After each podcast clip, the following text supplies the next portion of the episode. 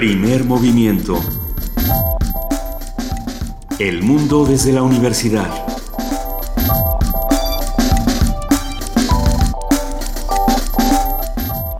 Muy buenos días, son las 7 de la mañana con 4 minutos de este lunes 29 de agosto. Estamos aquí en Radio UNAM arrancando primer movimiento. Querida Juana Inés de ESA. ¿Cómo estás, Benito Taibo? Estoy bien, estamos esperando a que nuestra querida Luisa Iglesias logre cruzar el periférico. Según nos han dicho nuestros enviados especiales, que es decir, las personas que no han podido llegar a este programa porque están atoradas en algún sitio, Tlalpan, Viaducto, Periférico, Insurgentes, son un desastre. Un caos. Pero ah, bueno, Benito, eh, esta mañana se va a firmar el acuerdo para, según el, cual la UNAM se compromete a sumarse a la campaña He for She en apoyo a la equidad de género. Usted ahora que, que llegue a su centro de trabajo, a su facultad, a su laboratorio, se va a encontrar con que la Gaceta UNAM tiene una, una portada bastante vistosa y bastante... Eh, Está buena. Sí, bastante buena, eh, bastante inusual para este, para la Gaceta sobre este asunto de que la universidad se adhiera a la iniciativa de ONU Mujeres y lanza este protocolo. Radio UNAM se va a sumar también. Radio UNAM va a transmitir una serie de cápsulas que darán voz a miembros diversos de la comunidad universitaria. Va a realizar una caminata con los integrantes de su comunidad te vamos a avisar, Benito, para que estés listo. Por supuesto. Nos vamos a comprometer en el corto y mediano plazo a mantener vigente la reflexión a través de una emisión sobre equidad y género. Vamos a tener diferentes espacios en Prisma RU. En Prisma RU el miércoles se va a dedicar su mesa principal a hablar sobre igualdad de género. Y en primer movimiento, como lo hacemos con bastante frecuencia, nos ocuparemos de esos temas y rescataremos nuestros momentos más interesantes en los que hemos reflexionado sobre igualdad y equidad de género, que son cosas distintas. Por otro lado, bueno, no podemos abstraernos de la noticia del fallecimiento de Juan Gabriel a los 66 años, ayer en Santa Mónica, California. Ah, un hombre arquetípico de lo que significa el éxito viniendo desde abajo, ah, de la cultura popular, es el que abrió las puertas del Palacio de Bellas Artes en el año de 1990 a una nueva forma de ver el mundo. Carlos Monsiváis tiene un texto francamente eh, bueno llamado Juan Gabriel descifrado por Monsiváis, del cual nuestro particular homenaje a Juan Gabriel será leer un, solo un fragmento de este texto de Monsiváis. Dice Carlos Monsiváis sobre Juan Gabriel, un ídolo es un convenio multigeneracional, la respuesta emocional a la falta de preguntas sentimentales, una versión difícilmente perfeccionable de la alegría, el espíritu romántico, la suave o agresiva ruptura de la norma.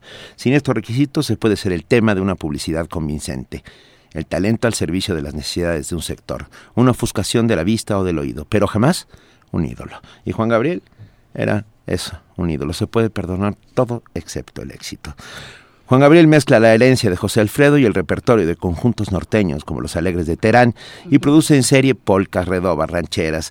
Las sinfonolas sobrevivientes se atestan, los mariachis enriquecen su repertorio y los traileros sostienen su insomnio gracias a las capitulaciones y recapitulaciones que interpretan Lola Beltrán, Lucha Villa, Rocío Durcal. Juan Gabriel escribe más de mil... Ahí termina el texto de Monsiváis. Juan Gabriel escribe más de 1800 canciones y sin duda un ídolo popular.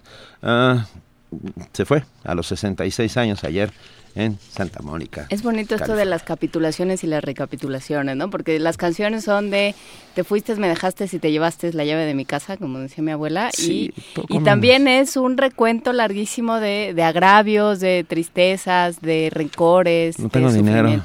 Ni nada que dar. Lo único. Que tengo es amor para dar. Sí, el problema ahí era el acento. Pero sí, uh, fuera de convenciones convenciones literarias, etcétera, etcétera, y de cánones, sin duda Juan Gabriel era un ídolo de proporciones inenarrables. Quien no haya cantado sus canciones quiere decir que... Tiene cosas que hacer en la vida todavía. Que, tiene que, todavía les falta hacer algo en la vida. Bien, adiós Juan Gabriel, vamos nosotros a hacer este primer movimiento. ¿Y con qué arrancamos? Con medio ambiente vamos a hablar de los jaguares y su preservación. Vamos a platicar con Lucero Vaca, ella es bióloga y candidata a doctora en zoología por la Universidad de Oxford. Nos va a platicar de un proyecto de seguimiento de jaguares. Tendremos en nuestra nota nacional Perdón. A Salvador ah. Camarena, como todos los lunes, va, vamos a platicar con él. Él es periodista y columnista de El Financiero. Y en nuestra nota internacional, avances en el caso Dilma. Hay que ver qué está pasando con Dilma Rousseff después de esta hoy primera... Va, hoy va a declarar, pero ya todo el fin de semana hubo una serie de movimientos en, en el caso Dilma. Y lo sabremos gracias al comentario de Lucio Oliver Costilla doctor en Sociología por la UNAM, postdoctorado en Sociología Política en Brasil, en la Universidad Federal de Ceará. Vamos a tener como los como suele suceder los lunes la participación de la Dirección General de Publicaciones y Fomento Editorial en voz de Jan de la Rosa. Ella es coordinadora de comunicación y mercadotecnia y nos va a hablar sobre las ferias de libros y las actividades culturales en las que está participando la coordinación y las que les faltan porque está por abrirse la temporada de ferias. Es justo, está abriéndose. Literalmente como la temporada de patos se abre la temporada de ferias. Exactamente. Ah, tendremos por supuesto poesía necesaria y me toca a mí, por lo que indica, tendremos un texto, un texto para ustedes. Muy bien, lo tendremos. tendremos un texto para ustedes. Vamos a lo que sigue. Del programa universitario de estudios sobre el desarrollo, Rolando Cordera, el director de este programa, sostiene que frente al recorte, lo social al centro. A ver si, a ver si se puede y a ver si están así. En nuestra mesa del día, mujeres, poesía y resistencia. Una conversación con Dima Khatib, poeta y periodista árabe, primera mujer ejecutiva en Al Jazeera, que fue entrevistada por Juana Inés de Esa y Luisa Iglesias. Estamos en el tema de He for She, creo que es un gran, gran ejemplo lo que ha hecho esta, esta dama. Por supuesto, y bueno, eh, nos va a leer su poesía en árabe, así es que eh, quédense por aquí porque va a estar bien. Vamos a platicar con Jimena Escalante sobre la carrera de dramaturgia y guion en Casa Azul. Vamos a hablar, eh, ella es directora de la carrera de dramaturgia y de guion y vamos a platicar qué están haciendo. Y tendremos, por supuesto, esto que les veníamos contando desde el principio del programa, la firma del acuerdo He for She entre la UNAM y la ONU y tendremos justamente un enlace con nuestro reportero Jorge Díaz. Por lo pronto nos vamos a una nota. Uh, inauguran el Seminario Universitario de Culturas del Medio Oriente con la finalidad de analizar las causas políticas, geográficas y sociales de los sucesos que ocurren en esa región. Nuestra compañera Cindy Pérez Ramírez amplía esta nota. Hay que decir que también hay una nota en, la Gaceta sobre esta conferencia inaugural de las que, que ya nos adelantaba eh, Carlos, Martínez, Assad la semana pasada. Bueno, pues si usted quiere saber qué sucedió en esta conferencia, está en su Gaceta.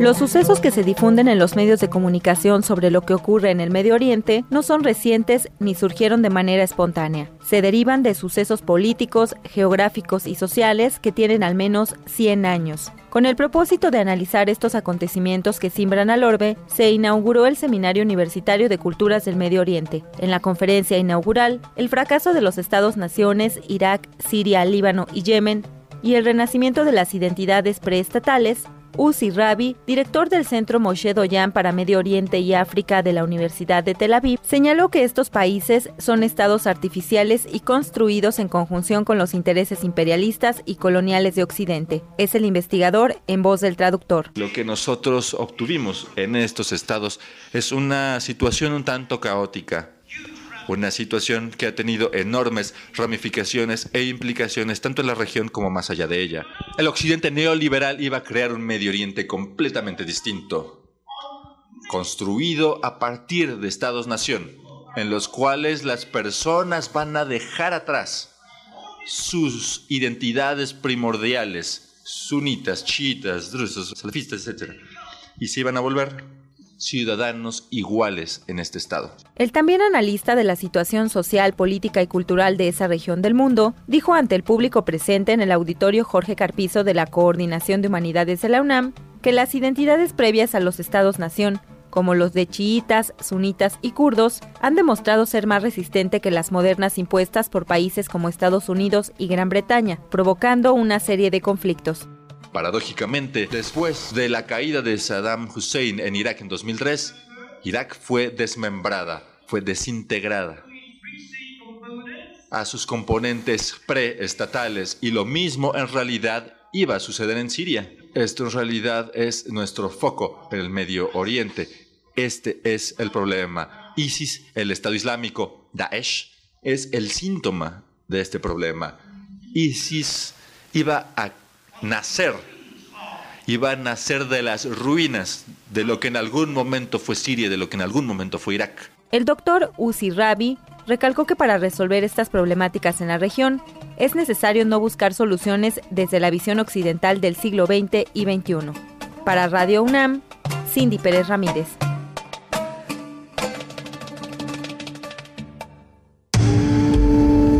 Primer movimiento. Clásicamente... Reflexivo. Estamos Te aquí. estoy explicando por qué va a ser la canción de niños, Benito. A ver, es que va la canción para los niños, son las 7 de la mañana con 15 minutos. Y a ver, quiero es que a mí escuchar. ya me dio, yo, yo estoy segura que estoy incubando ese, ¿El ese virus? microbio maldito. No, Yo creo que sí. yo ahorita tuve un ataque de tos en periférico, por eso pasé. Todo el mundo se fue quitando. ¿Eh? Sí, Como- como- por- sí, Como sí. jinete del apocalipsis, Exacto. te vamos a conseguir una trompeta. Ta- ¿Las de Jericó o unas nuevas? No, Ah, las de Jericó. Tenemos una canción para niños, son las 7:15 de la mañana y por lo tanto, chicos, ya ah, hoy hoy toca ir a la escuela. Hoy toca ir a la escuela al son de a mi burro le duele la cabeza. A mi burro, a mi burro, venga.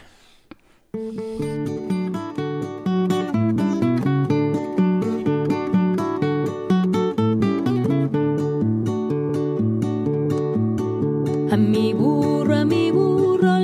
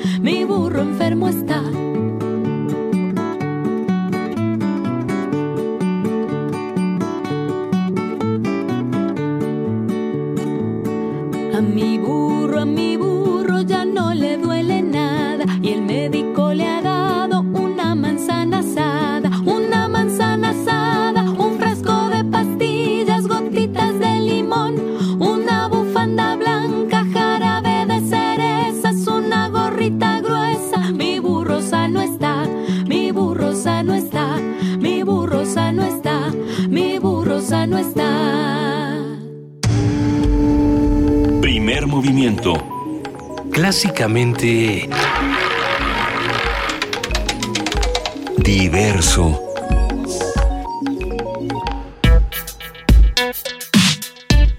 Lunes de Medio Ambiente. Son las 7 de la mañana con 18 minutos. Ya estamos aquí organizándonos en la mesa. Si usted oye ruidos, es esta mesa. Soy yo, Benito. Ya está aquí con nosotros Luis Iglesias después de haber sorteado el periférico. Afortunadamente llegó un dragón volador y me trajo hasta acá porque si no, no hubiera, no, no hay manera. ¿Y dejaste aventado el coche? Dejé aventado el... co- No, no, no, es que ya no sé, mi coche desapareció. También lo llevó con todo y, y Dragón. Buenos Oye, días. qué dragón tan, tan eficiente. Sucede que cada vez que se muere uno de mis amores musicales llego tarde, ¿no? Como cuando llegué tarde con Bowie ya no puedo decir nada. Llegué tarde a Juan Gabriel y ya leyeron el texto de Monsiváis que estuvo buenísimo. Entonces, bueno, ¿por qué, qué les parece si ya nos vamos a nuestra mesa de arranque que va a estar de lo mejor el día de hoy? Adelante. Considerado como el más grande y poderoso felino de América, el jaguar fue durante más de 3.000 años uno de los animales simbólicos más importantes de Mesoamérica. Junto con el ocelote y el puma, el jaguar es una de las figuras que más sobresale en el arte prehispánico, desde la civilización olmeca hasta la mexica, debido a que se le asocia con el poder. La asociación Jaguars on the Move, Jaguares en Movimiento, no es Jaguares en primer movimiento, aunque hoy sí hay Jaguares en primer movimiento, es un grupo interdisciplinario de científicos expertos en ecología y conservación de carnívoros, y especialmente el jaguar, que durante varios años se ha dedicado a la resolución de conflictos entre los carnívoros y los humanos, trabajando en la protección de esta especie en peligro de extinción. Esta agrupación busca des- describir el comportamiento y los requerimientos energéticos de los jaguares de la, en la reserva de la biosfera de Calakmul para poder entender sus preferencias alimentarias y evitar la depredación de ganado que provoca un conflicto con las comunidades rurales de la zona y en consecuencia la caza del mamífero. Hoy tendremos una conversación sobre esta especie y las labores que se hacen para protegerla con Lucero Vaca, bióloga candidata a doctora en zoología por la Universidad de Oxford. Y para nosotros, Lucero, es un verdadero placer que nos acompañes. Muy buenos días, ¿cómo estás? Hola, muy buen día, muchísimas gracias. Gracias por esta invitación. Me siento muy, muy honrada, muy a gusto. No, Bienvenida a placer. casa. Gracias. Es un placer. A ver, solo... ¿Tú tienes una idea, una estimación de cuántos jaguares quedan en, en el mundo? En el mundo, mm, bueno, eh, el jaguar nada más se distribuye aquí en, en Latinoamérica. Sí. en, en- en el continente americano y, y bueno, es muy complicado eh, como hacer estimaciones de, de las poblaciones del jaguar. En México particularmente se hizo una por ahí del 2009 donde eh, estimaron más o menos entre 3.800 y 4.000 jaguares para todo México Ok. nada más. Este, sin embargo, estas estimaciones, pues a veces es un poquito difícil de hacer. eh, porque dependemos mucho de, de la logística, dependemos mucho también este, de las estimaciones, o sea, del modelo matemático, ¿no? Entonces, en el 2009 estamos hablando de, pues, ya un par de añitos, Sí. y actualmente, este, bueno, ya hay modelos ecológicos un poco más certeros, entonces también hay que volver a hacer otra estimación acerca de las poblaciones del jaguar aquí en México. Que se distribuyen particularmente en los estados de Tabasco, Chiapas, Oaxaca, ¿Oaxaca todavía? Sí, hay? sí, sí, por Oaxaca, supuesto. Chiapas, Tabasco, eh, Este, Quintana Roo. Así es, toda la península de Toda Yucatán península. es donde principalmente se concentran, pero eh, los jaguares se distribuyen desde el norte de México, estamos hablando desde Sonora, incluso han llegado a aparecer uno por ahí que, que le llaman el jefe en Arizona. Ok. Hay jaguares negros además, ¿verdad? Sí, por supuesto, Ah. melánicos. Sí. A ver, pero, pero ¿por qué le llaman el jefe a este jaguar? ¿Qué características tiene? Pues no, la verdad no sé por qué le llaman el jefe, pero eh, me imagino que como es el, eh, un jaguar solitario, un macho que Ah, anda por ahí, pues le queda perfecto el, el, el- El apodo. sí. ¿Por, por qué es tan importante pensar en el 2016 en la protección de los jaguares? ¿Por qué tendríamos que estar todos apoyando la protección de los jaguares? Eh, bueno, pues en general eh, la conservación de nuestra biodiversidad aquí en México, primero porque México es un país megadiverso, ¿no? Este, además, eh, al conservar jaguares y otras especies, además de nuestros ecosistemas, nos conservamos a nosotros mismos, ¿no? Eso es como lo, lo que me gustaría que se llevaran a casa, como que entendieran el por qué el jaguar, por ejemplo, como un depredador tope, regula muchas interacciones en los ecosistemas y al regular estas interacciones nos brinda servicios ecosistémicos, ¿no? Entonces, aunque nosotros estemos acá en la ciudad muy contentos, Sí. este, pues nos llega todo, por ejemplo, el aire, el aire puro de estas, de estos pulmones de la selva, y también ese aire puro es gracias a que tenemos depredadores tope como el jaguar, ¿no? Que están en lo más alto de la escala, ¿no? En la, de la escala alimentaria. Alimentaria, así es. A ver, me- es que es muy interesante. A- animales ah, escurridizos, que no se dejan ver, con hábitos nocturnos. Es difícil poder seguir a los jaguares y tener conciencia de, incluso de territorios muy grandes. Cuéntanos un poco sobre los hábitos del jaguar lucero, por favor. Sí, bueno, la verdad es que el jaguar es, como ya, ya, lo, ya lo comentaron, es muy elusivo, o sea, es es súper complicado, por ejemplo, uno aunque vaya y esté en la selva varios días, es muy complicado que, que se dejen ver precisamente porque, porque son muy elusivos, ¿no? Este, bueno, los machos llegan a recorrer incluso hasta 700 kilómetros caminando, o sea, imagínense, 700 kilómetros eh, cuadrados un macho. ¿Por qué? Porque eh, los machos dependen mucho de disponibilidad de presas y de disponibilidad de hembras para poder Pero esos reproducirse. 700 kilómetros significa que ese es su territorio, por decirlo de alguna manera. Sí, sí, o sea, puede más Wow. o menos, sí, sí, sí, sí, sí, o sea, un, un macho fácilmente se camina eso y, y tranquilamente, o sea, no, no le cuesta ningún trabajo. Una hembra, en cambio, más o menos eh, ronda los 160 kilómetros cuadrados. ¿Por qué? Porque ella no depende de, de estar buscando al macho, ¿no? O sea, al revés. ¿Y con qué, con qué otros depredadores compite el jaguar? Pensando que, bueno, de entrada el hombre es uno de los depredadores con el que más compite, pero si quitáramos a los hombres, ¿qué otros depredadores tenemos que, que pueden este, poner en peligro al jaguar? Eh, bueno, no, en, en ¿O peligro no, ¿O porque... en competencia? Así es, o sea, eh, y, y de hecho o sea, eh, se han hecho estudios donde, donde se mide como la competencia y en realidad no hay como una competencia como tal, porque eh, eh, lo que hace el jaguar con otros depredadores como el puma o el coyote es como, no sé, el jaguar sale a las 7 de la mañana a cazar y el puma dice, bueno, pues yo me voy a las 8, ¿no? Entonces ahí como Se que... turnan. Exactamente, entonces ya no hay tanto, ya no hay tanto problema de que compitan y pueden coexistir los, los este, estos diferentes depredadores en un solo hábitat. A ver, cuéntanos cómo funciona Jaguars on the Move, Jaguares en Movimiento. Bueno, Jaguars on the Move en sí eh, a veces se confunde un poquito y parece que es como una asociación civil, pero en realidad Jaguars on the Move es mi proyecto de doctorado. Ah, Así Eh, ahí. es. Eh, entonces, bueno, eh, desde el principio se pensó así. ¿Por qué? Porque muchas veces estos proyectos académicos pues no tienen como mucha difusión, ¿no? Entonces yo desde el principio dije, quiero que tenga un logo, quiero que tenga un nombre y quiero que la gente cuando escuche el nombre Jaguars on the Move o vea el logo, diga, ah, es esta chica que está trabajando con jaguares en Calakmul y con las comunidades rurales, ¿no? Entonces por eso es que se creó Jaguars on the Move. ¿Qué, qué, qué estás haciendo en Jaguars on the Move? Cuéntanos de qué va todo el proyecto. Eh, bueno, Jaguars on the Move nace más o menos aproximadamente un año, por ahí de mayo del 2015. Sí.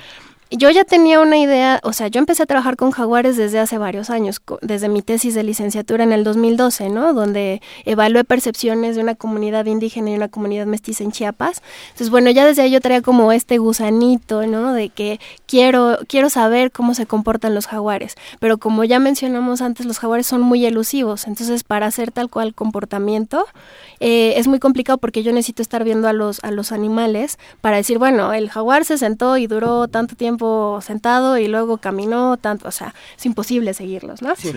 Entonces, con esta, eh, con este, esta eh, pregunta que yo tenía de, bueno, ¿y qué hacen los jaguares mientras están en la selva? Sí.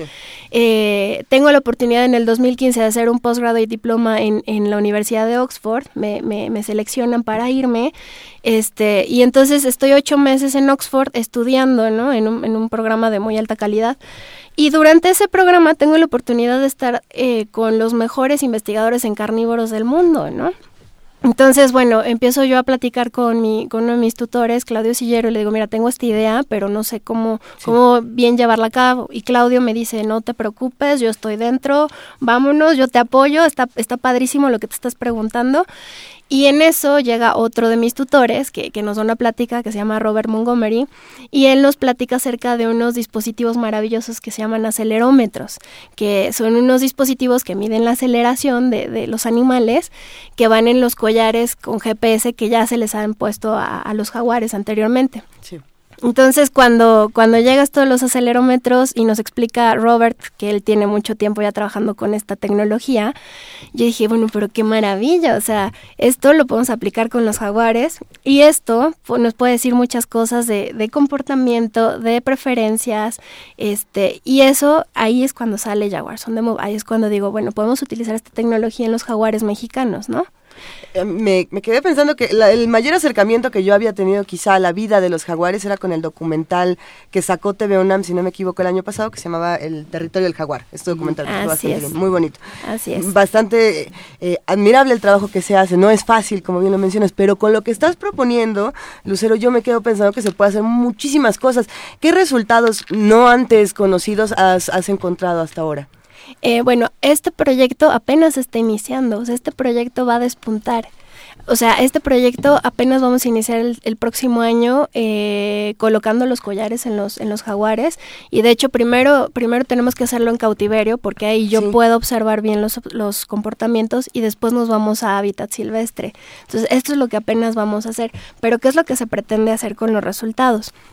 Bueno, primero que nada, al ver los requerimientos energéticos de los jaguares eh, y, y también al estimar la, lo- la- la disponibilidad de presas que ellos tengan con cámaras trampa en, en Calakmul, Ajá. pues nosotros podemos ver más o menos si los jaguares realmente tienen suficiente alimento y lo están aprovechando, ¿no?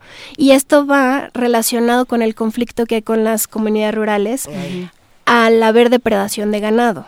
Entonces, esa es como una de nuestras cuestiones. ¿Ganado o aves de corral? Ganado. ¿Ganado? Sí, ¿Van sí. sobre, sobre Sí, sí. los- ¿Vacas? Sí, sí, sí. Vacas y borregos. Es lo, lo principal. Y entonces los cazan Así es. para evitar la depresión. Hay un, Exactamente. cuento, hay un cuento de Heraclio Cepeda sobre un jaguar que depreda una zona y un- no voy a estropear el cuento, pero... ah, Pero luego lo compartimos Sí, también. ¿cómo El jaguar tiene esa cosa mítica, ¿no? completamente. O sea, el está jaguar es- Italo Calvino, que escribió sobre, el- sobre los jaguares, está Heraclio Cepeda. Hay muchos. Muchos, Juan Bañuelos también tiene Ujú. algo sobre jaguares. Bueno, los chapanecos y el jaguartes tienen ahí un, sin duda una relación in- intrínseca de toda la vida. Perdón, Lucero, No, estabas, estabas no, contando. no, es muy la Reserva. Biológica de Calakmul es grande, Uy, enorme. enorme. Y entonces, ¿qué, ¿cuáles son estos conflictos y cómo se llega a una resolución? Bueno, eh, lo que pasa aquí es que, por ejemplo, la gente invierte en el ganado, ¿no? O sea, la gente de las comunidades es su patrimonio. Entonces, cuando ma- mata una vaca, un jaguar, la gente dice, bueno, o sea, yo sé que el jaguar es una especie en peligro de extinción, pues vamos a dejarlo pasar. Pero cuando el jaguar regresa y mata una, dos, tres, cuatro vacas, entonces ahí es cuando la gente se ve en la terrible necesidad de, pues, de cazarlo, ¿no? Entonces, eh, cuando, eh, cuando se está viendo este tipo de, de comportamientos, eh, la, la, la organización de ganaderos aquí en México dice, bueno, están matando nuestras vacas, ¿qué vamos a hacer? Hacen un fondo ganadero, este con sus propios fondos y entonces lo que dicen es cualquier depredador, o sea, incluyendo jaguares, pumas, coyotes, osos en el norte del país, e incluso perros ferales, este cuando cuando nosotros nos damos cuenta que están cazando ganado, lo que se hace es eh, se revisa, se hace todo un protocolo, se, se avisa a esta confederación, llega un técnico y revisa y entonces se le paga al, al dañado, ¿no? Sin embargo, este proyecto, o bueno, este programa a veces no, no alcanza a abarcar todos, todos las- los episodios de depredación, o muchas veces la gente no sabe que existe este, este fondo ganadero. Entonces, esa es por la parte de, como del gobierno, ¿no? Lo que se está haciendo. Por la parte de los jaguares, que es a mí lo que me interesaba, yo decía, bueno, pero es que, o sea, los jaguares, ¿por qué preferirán las vacas en lugar de sus presas naturales? Si es que, si es que tienen cierta preferencia, ¿no? Corren menos. Claro, puede ser, pero no lo sabemos a ciencia cierta, ¿no? No, porque no hay otra cosa. No, no, no, bueno. es- Puede ser sí. que no, no haya No, presas. hipótesis hay un montón. Hay un Ahora montón. necesitas eh, hacer la Trabajar chamba. Exacto. Van cuatro personas que nos escriben para preguntarnos, Lucero, por qué está el nombre en inglés. ¿Por qué decidiste ponerle Jaguars on the Move? Sí, la verdad es que eso fue como bien difícil, porque yo, yo quería hacerlo como bilingüe, pero bueno, al yo estar en una, en una universidad de habla inglesa, también queremos darle un empuje internacional. Y entonces es como más fácil que, que yo lo ponga en inglés y que todo el mundo entienda de qué se trata, porque bueno, al final de cuentas el nombre Jaguars, jaguar, on the move, pues en español ya das una idea de move, ah, movimiento, ¿no? Entonces por eso fue que lo tuve que poner en inglés. Hay todo, el jaguar no es el único animal que se acerca a, a las vacas, por ejemplo, a las presas, digo, que, que no lo harían de manera habitual o que se encuentran en otro tipo de cautiverio. Pienso que este, este asunto que se está manejando en Jaguars of the Move podría resolver muchísimos otros problemas con otros animales que tienen esta tendencia a acercarse de más al, al, terreno humano, o más bien los humanos que tienen la tendencia a comerse por entero el terreno de los animales, ¿no? Que eso es algo que se tiene que discutir y que quizá no haya estudios suficientes para discutirlo de una manera adecuada. Decir, a ver, si el jaguar se está metiendo aquí es porque el humano se metió hasta acá. ¿No? Entonces, ¿dónde quedó esta línea? Y es lo mismo que podría pasar con los cocodrilos en otras partes del país o en otras partes de Estados Unidos, ¿no? Lo que se discutía con el cocodrilo y Disneylandia y demás. Bueno, pero por, por más que suene extraño, sí, en efecto, nosotros nos estamos metiendo a los terrenos de los animales. ¿O cómo se maneja desde tu proyecto esta parte? Eh, bueno, sí, o sea, y de hecho ya hay estudios este, que sí que sí avalan esto, pues, o sea, por ejemplo, también mucho del conflicto con, con los ganaderos es porque no hay un buen manejo, ¿no? O sea, la gente deja lo, eh, las vacas pues regadas y entonces obviamente llega el jaguar y dice, ay, pues aquí, aquí soy, ¿no?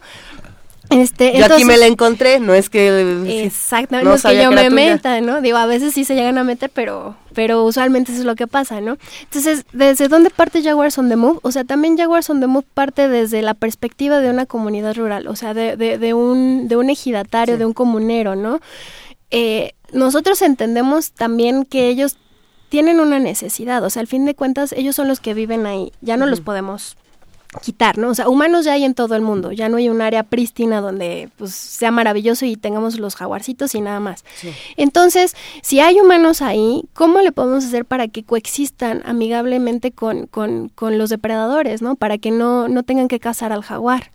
Entonces también vamos a evaluar si es tan redituable la ganadería o si es mejor cambiar eh, a otro a otro tipo de actividades, por ¿no? ejemplo, uh -huh. por ejemplo, pero sí es mucho también como entender esta relación, ¿no? O sea, a veces de verdad la gente no mata nada más por gusto, o sea, muchas muchas de, de, de estas cacerías son porque no tienen ya otra o, otra forma de, de arreglar ese problema, ¿no? Entonces, una de las razones por las que se acaban los jaguares en México es porque eh, son matados por ganaderos, vamos a poner. ¿Qué otras razones tenemos? Porque, porque están dis disputando el territorio con los hombres. Exactamente. ¿Qué, otra, ¿Qué otras razones están afectando al, al jaguar? Bueno, ¿O esta sería la principal?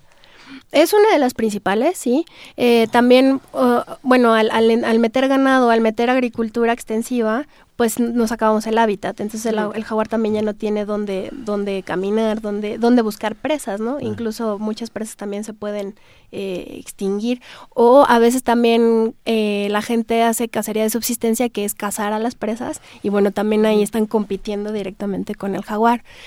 Otra cosa que se ha llegado como a mencionar es, es eh, las enfermedades. Este, al tener contacto también con perros o con gatos de las comunidades, puede que haya algo, algún tipo de infecciones ahí. Parvo, un parvovirus mata a un jaguar en 30 segundos. Eh, pues todavía no se ha encontrado parvovirus, ah, sí se... No sí se pensemos alta, No, pues. por supuesto, por supuesto. Este, pero eso es lo que estamos tratando de, de encontrar, ¿no? O sea, parvovirus, moquillo, o sea, otro tipo de, de, de enfermedades que se pueden transmitir sí. a los jaguares. ¿Estás sola en este proyecto, Lucero? Eh, no, eh, o aquí sea, en México, pues. no, afortunadamente tengo la, tengo, tengo el apoyo de la Comisión Nacional de Áreas Naturales Protegidas, en específico de la Reserva de la Biosfera de Calakmul. Entonces ahí me está apoyando el biólogo David Simapanti, que de hecho él es el encargado, es el, es, es, es el que tiene la facultad de ir y checar cada episodio de depredación, no nada más en Calakmul, sino en los ejidos cercanos, ¿no? También en Quintana Roo y todo esto. Entonces, ¿por qué escogí Calakmul? Pues porque es donde más episodios se presentan de, de, de cacería al ganado por jaguares, ¿no? Mira, mira. Entonces, a ver, ¿cómo podemos ayudarte? ¿O, o estás haciendo algo para, para dar a conocer el proyecto, ahí existe una página, cuéntanos sí, un poco de sí, eso. Sí, sí, no, de hecho, este, bueno, la, la página web está en construcción, uh -huh. este, entonces ustedes pueden buscar jaguars, jaguarsondemove.com, pero todavía se está como, eh, le estamos poniendo guapa, ¿no? Eso. y eh, bueno, por redes sociales nos pueden buscar a través de Facebook y Twitter, igual el nombre en inglés Jaguars on the Move, y ahí eh, pueden pueden encontrar también qué es lo que estamos este, haciendo y qué vamos a, a, continuar haciendo, ¿no? O sea, todo todo lo que vamos a hacer durante estos próximos años, ahí ustedes pueden pueden encontrarlo. Y bueno, también la, la otra opción o cómo nos pueden apoyar, pues bien fácil, ¿no? Involúcrense con el proyecto. ¿Por qué? Porque muchas veces como que le echamos la culpa al- al- a las comunidades, ¿no? ¡Ay, qué malos! Cuando vemos estas fotografías de un jaguar casado, pero Ujú. ¿por qué hacen eso? No se dan cuenta. ¿Y cuál es la realidad? O sea, a nosotros también nos atañe, ¿no? O Por sea, aunque estamos aquí en, en- en la ciudad, nosotros tenemos que preocuparnos. ¿Cómo podemos hacerlo? Haciendo voluntariados, este, preguntando qué necesitamos, donando, ¿por qué? Porque este tipo de, de proyectos son muy caros. O sea, les estoy hablando que un collar de estos con, de, de GPS con acelerómetro cuesta alrededor de 1.800, 1.850 dólares, cada uno. Y necesitamos varios collares. Entonces, acérquense y pregunten de qué forma también pueden donar para que nosotros también podamos hacer más cosas, ¿no? Y también podamos involucrar a las comunidades en este tipo de proyectos. Nos escriben, nuestros amigos hacen comunidad diariamente aquí en Primer Movimiento. Abel Torri dice, pregunta, ¿hay algún otro felino al que también van a darle seguimiento de su población?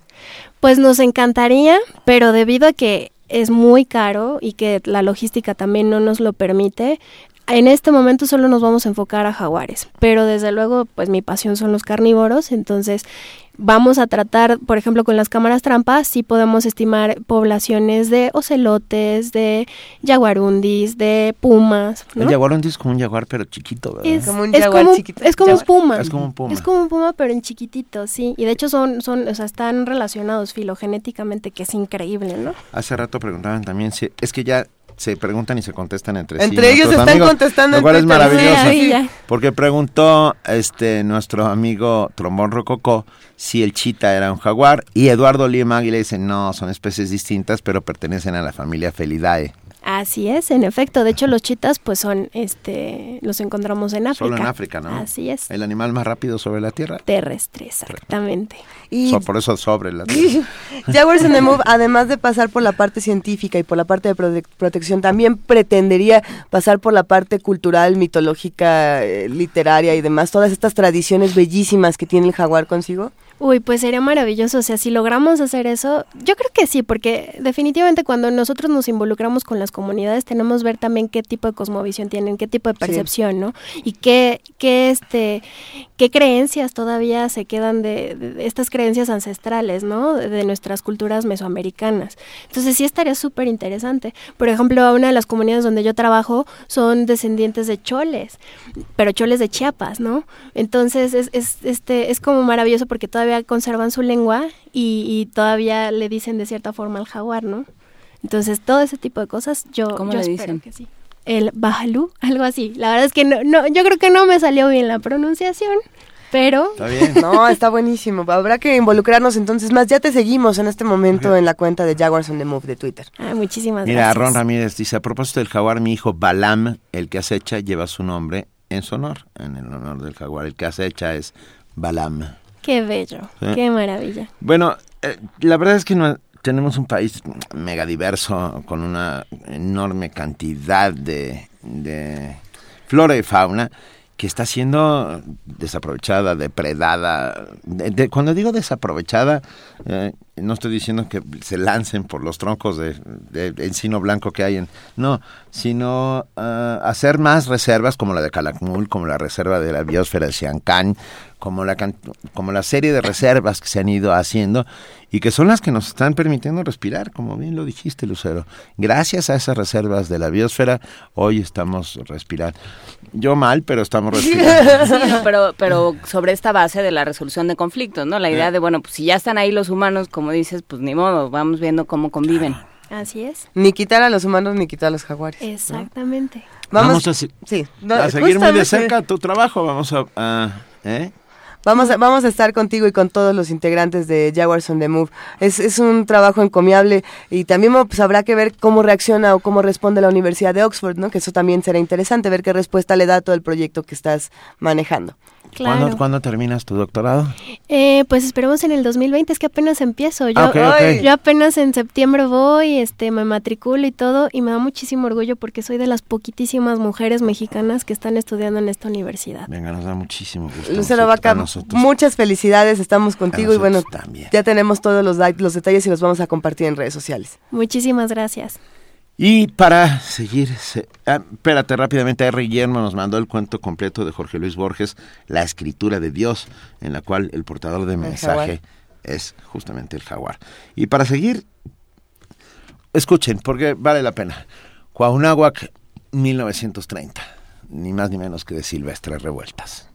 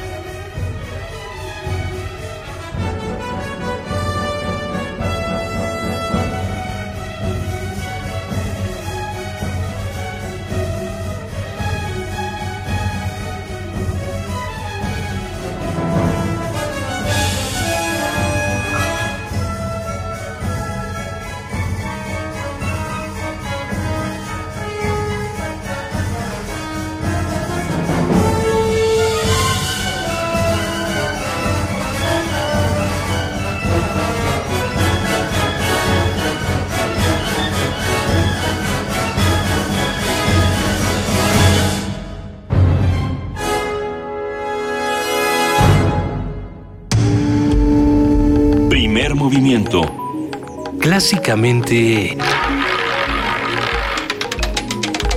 Universitario.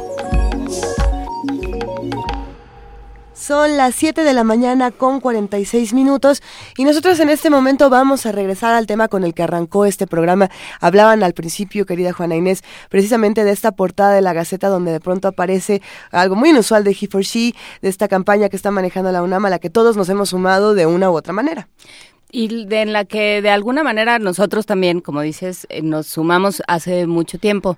Pero nos sumamos también conversando aquí, ¿te acuerdas, Luisa, con Mónica González Contró, la Mónica abogada Contró, sí. general de, de la UNAM, que es pues quien está llevando en buena parte la vocería de esta, de esta campaña y quien nos dijo estas cosas al respecto de, de la campaña y de lo que se busca lograr y de pues de que no va a ser algo inmediato, pero que sí se va a buscar cambiar una, una cierta cultura y una cierta forma de actuar y de pensar dentro de nuestra universidad. Sí, empecemos por visibilizarlo. Vamos a escuchar esta cápsula y regresamos. Primer movimiento y Radio UNAM. por la igualdad de género. Doctora Mónica González Contró, abogada general de la UNAM. No es que haya llegado la varita mágica y mañana, ya dentro de una semana, en primer lugar, esto no hay que llamarnos al engaño. Se trata de una herramienta, pero además que va a tener como efecto visibilizar el problema. Lo que no se ve no se puede transformar. Entonces, efectivamente, vamos a tener una serie pues de denuncias, se va a visibilizar esto. Hay una voluntad muy clara de actuar en contra de la violencia y esto es, es muy importante. Tú respaldas. Yo respaldo la igualdad de género. Y yo, Yo también. Primer movimiento por la igualdad de género.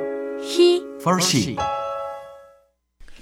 Me encanta este programa por muchísimas razones, pero sí. Sí, somos aquí. Porque estábamos jugando a la taxidermia. La, la sonrisa por la, ta- ta- la taxidermia y también por esto de la caminata que vamos a hacer de Radio UNAM. ¿Qué es eso de la caminata? Díganme. No lo tenemos muy claro. Es que, Vamos a ir de aquí o sea, a me tengo que comprar otros tenis.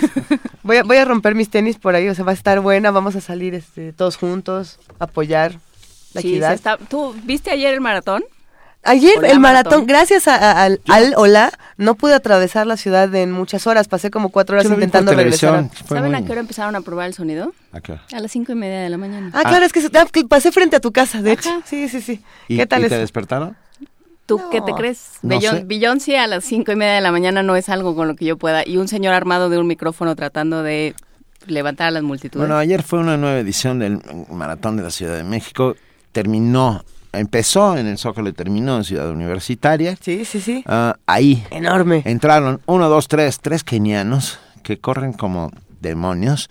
Y en el caso de, de las mujeres, ah, ganó una lituana, en segundo lugar una etíope y en tercer lugar una peruana. No vamos a intentar decir los nombres porque ya los No, dijo eh, no. Abraham Menchaca en el corte, le salieron muy bien. Le salieron muy bien. lo- así lo Sí, dejamos. así lo dejamos. Pero fue, e- es interesante la cantidad de gente que, que está corriendo maratones.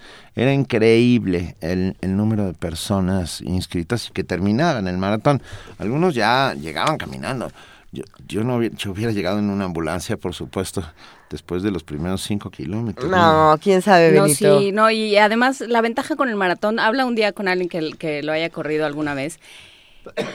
Ajá. El- lo que- las heridas Quieren. por el roce, Las heridas las por el heridas roce. por el roce de la ropa, de la fricción, Son 40 Del y dos cuerpo. kilómetros, es una barbaridad. son dos horas de estarle haciendo así a las piernas, a- sí, es, es, es precioso. Un día que Es se platique a precioso. alguien. Sí, Eh, voy voy a buscar con, con quién. Ah, De hecho, aquí en Primer Movimiento tuvimos a un científico y en un momento recordaré quién fue que nos estuvo hablando precisamente de los avances de la ciencia y el deporte. El Y- médico, el químico Benjamín. Exactamente.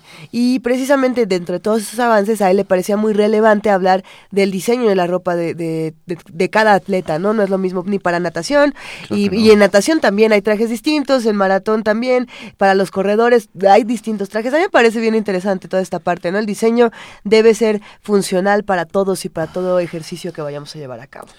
Yo la verdad es que respeto muchísimo a los deportistas en general y a los mar- maratonistas en lo particular, porque sí es una, una agotadora competencia, agotadora y, y no sé, me, pero bueno, eh, dio mucho gusto ver ahí ah, la- el final, como la gente aplaudía la entrada hasta el Estadio Olímpico. Es que eso es lo que Eh, dicen que es bueno, lo más bonito de todo, que, supuesto, que ya al la final, entrada. porque además al final pues hay una subida de, de insurgentes de, de De- Barranca del Muerto hacia, Sí. hacia Ciudad Universitaria, ya todo es de subida. Entonces ya, ya para ese momento uno siente como que se va a morir, o me han contado.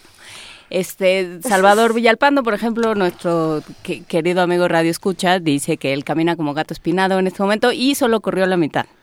Ah, y- es que yo vi la foto de que él iba a estar en el maratón. Pensé, seguro me lo encuentro ahorita que estoy en el También tránsito el dando compadre vueltas. Diego Genovés corrió el maratón. Algunos amigos y son, son... Ah, pues nuestro dentista, querida. Ah, Ah, muy bien. Nuestro dentista corre maratones. ¿Por Y qué lo- no es mi dentista? ¿De qué estamos hablando? ¿Qué- ¿Quién? Bueno, luego te invitamos. Luego Andrea. me Luego te invitan. invitamos. Eh, Luego me Mientras invitan. vamos a escuchar, vamos a escuchar con una una recomendación.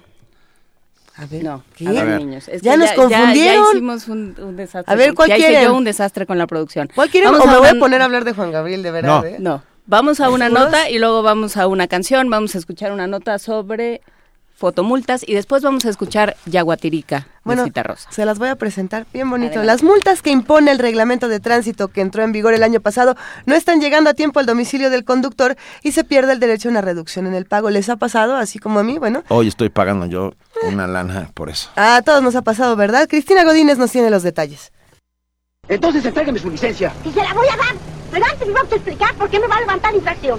¿Qué hice? ¿Qué hice? ¿Qué hice? ¿No dice que se pasó el alto? ¿Y para qué ponen el alto cuando yo voy pasando, eh? En diciembre del año pasado entró en vigor el nuevo reglamento de tránsito, que sanciona conductas comunes entre los automovilistas. Utilizar distractores al conducir, invadir el paso peatonal, ignorar la luz roja del semáforo, dar vuelta prohibida y, sobre todo, no respetar los límites de velocidad. Para ello, el gobierno de la Ciudad de México se apoya en el sistema de fotomultas. Las disposiciones han generado una serie de inconformidades, como el que no lleguen al domicilio las infracciones a tiempo y se pierde el derecho a una reducción en el pago. Del tema nos habla el doctor Antonio Azuela de la Cueva, investigador del Instituto de Investigaciones Sociales de la UNAM. Lo notable de todo este proceso es que hay una inconformidad ciudadana por algo que es elemental en cualquier ciudad, que es el orden público. Yo creo que el reglamento podrá tener algunos aspectos mejorables o cuestionables, pero toda esta inconformidad que se ha expresado por el reglamento, yo creo que expresa algo más profundo de la vida política de la Ciudad de México en los últimos años, en donde se ha perdido toda idea de que necesitamos un orden público como cualquier ciudad. La inconformidad por las fotomultas me parece algo que no encuentro justificación para ello. El experto en temas urbanos y ambientales considera que medidas como el nuevo reglamento de tránsito son necesarias para conservar el orden público. Y un poco penoso es que haya una revuelta ciudadana por el tema de las fotomultas cuando uno ve efectivamente de qué se trata. en el viejo régimen teníamos un régimen autoritario que evidentemente nadie quiere regresar a él. Pero en el nuevo régimen hay unos aspectos del empoderamiento ciudadano que ocurren como si no necesitáramos un orden público. Todo esto suena muy autoritario, pero a mí que me enseñen una ciudad exitosa, justa, sustentable, en donde no haya parámetros mínimos de orden público. A mí me llama mucho esta reacción en contra de las fotomultas, donde hay algunos políticos oportunistas que se suben porque saben que hay molestia ciudadana. En distintos momentos, Miguel Ángel Mancera, jefe de gobierno de la Ciudad de México, ha dicho que el nuevo reglamento y las fotomultas han arrojado buenos resultados, que se reflejan en una disminución de las muertes por accidentes viales. Tan es así que hace unos días Irán Almeida anunció que las fotomultas no se cancelarán, pues el número de accidentes de 2015 a la fecha se redujo en 18.3%. Para Radio UNAM, Cristina Godínez. Primer movimiento clásicamente diverso.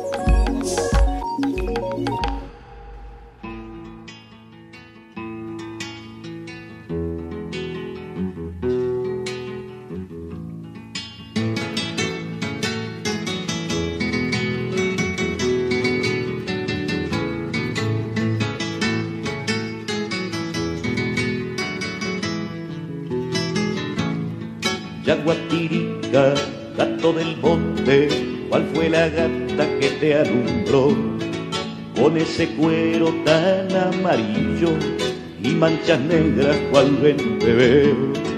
Yaguatirica, gato paseo, ojo grelado de Boitatá. Allá en el monte voy y te espero para hacer junta de Caiporá.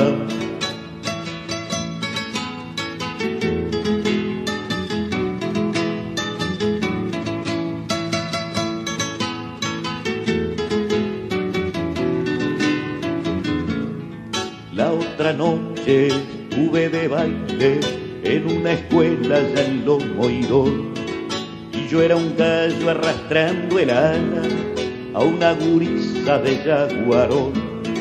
Pegué en mi zaino al clarear el día y allá en el tronco de un cinamón dejé mi nombre y el nombre de ella grabado a punta de mi facón.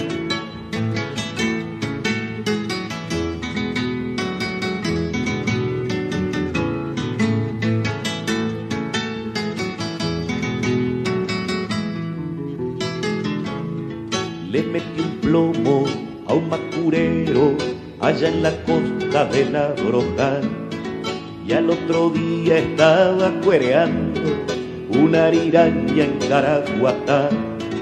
En ningún sitio caliento el banco, soy parecido al marandubá. Como quisiera tener dos alas y por el aire poder volar.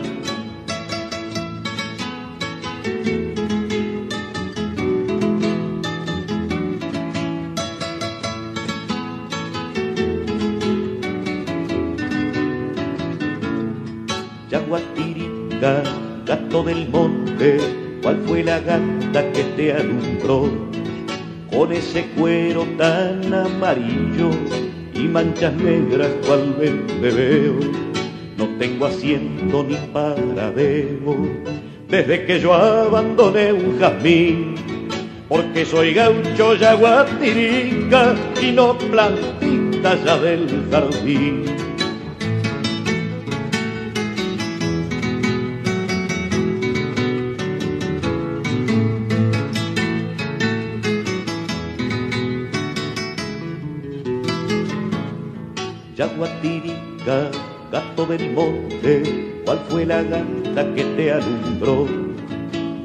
Ese cuero tan amarillo y manchas negras cual te veo.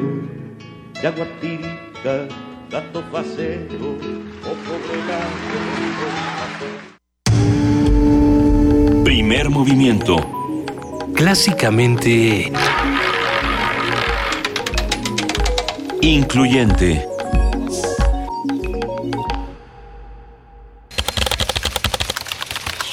Informativo. La UNAM. En sus 4.500 millones de años de existencia, la Tierra no había experimentado un calentamiento global tan acelerado como en el último siglo, advirtió Joan Albert Sánchez Cabeza, investigador del Instituto de Ciencias del Mar y Limnología de la UNAM. La velocidad a la que ahora se está calentando el planeta durante el último siglo no se ha visto, no durante 10.000, 100.000 o un millón de años, no se ha visto en 4.500 millones de años no se ha visto nunca. Nunca el planeta se ha calentado tan deprisa como ahora. ¿Y eso qué quiere decir? Pues quiere decir que no sabemos muy bien lo que pasará. No tenemos un análogo en el pasado que sea equivalente o similar a lo que está ocurriendo en la actualidad. Ese es el problema. Ha crecido de 0,85 grados en el último siglo. Casi un grado en un siglo.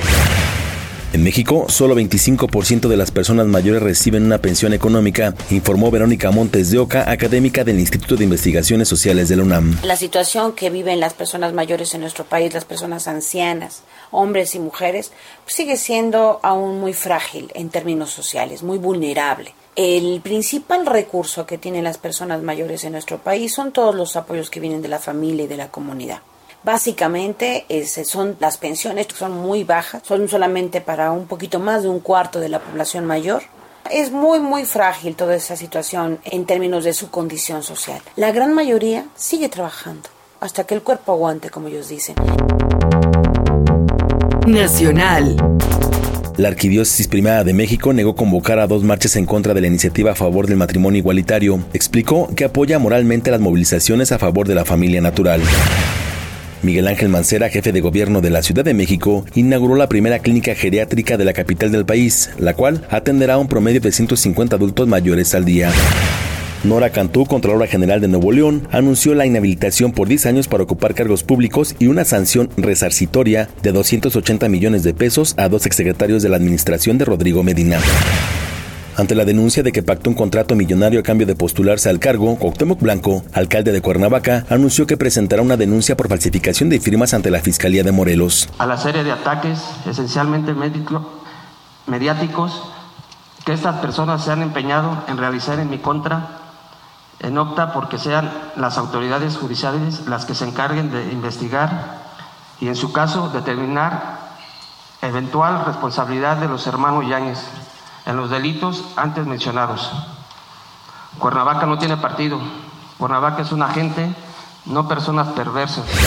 Al respecto, Marco Antonio Baños, consejero del Instituto Nacional Electoral, señaló que en tanto no hay una denuncia formal, no pueden iniciar algún tipo de investigación. Si es un tema inédito, porque yo no recuerdo que un candidato firme un, un contrato, ni siquiera cuando son actores, ha habido actores este, que han participado en, las campañas, en los cargos de elección popular, y no recuerdo que alguien haya sido acusado de, de la firma de un, de un contrato. Es un hecho absolutamente inédito, en mi opinión es un hecho irregular, también habrá que decirlo, pero me parece que el tema tiene que ser revisado en su justa dimensión si llega algún asunto al instituto en este términos. Economía y finanzas. Enrique Guillén, presidente de la Canacintra, advirtió que ante el incremento a los combustibles y energía eléctrica, la industria aumentará los precios de sus productos finales.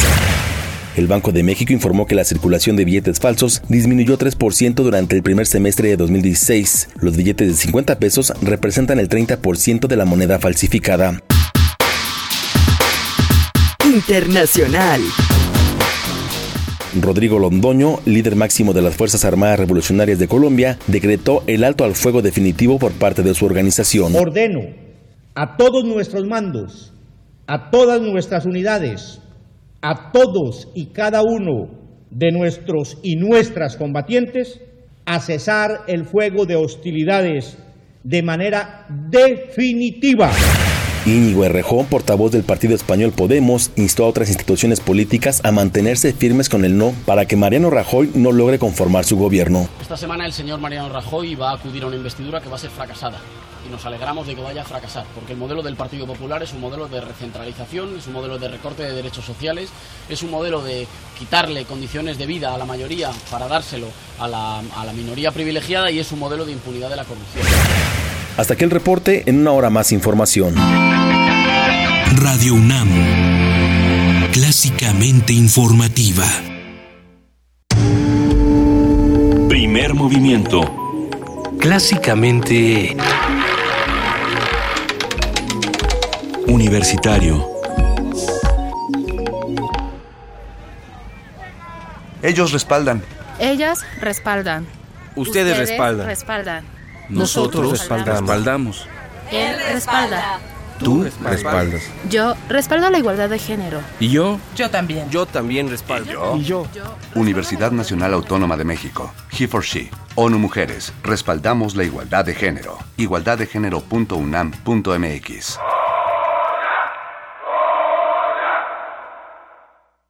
Habla Andrés Manuel López Obrador, presidente nacional de Morena. Hay veces que duele tener la razón.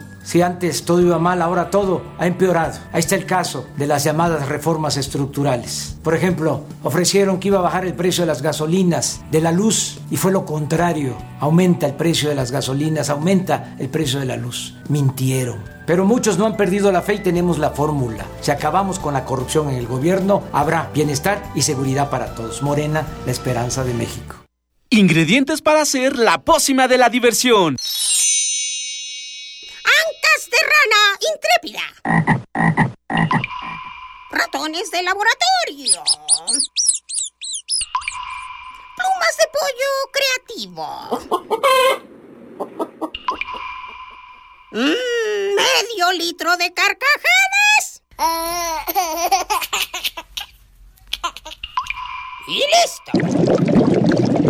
Revolvemos todo y decimos... Hocus Pocus, la revista de los peques y no tan peques. Todos los sábados de las 10 a las 11 de la mañana por el 96.1 de FM. Diviértete aquí en Radio UNAM.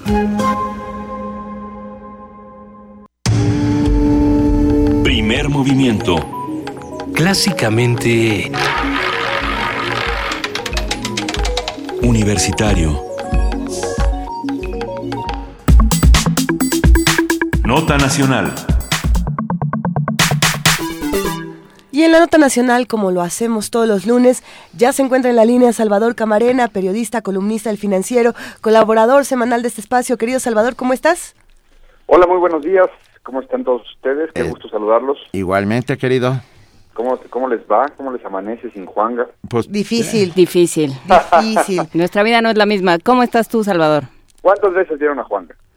Levante la mano los que vieron más de una vez a Juanga.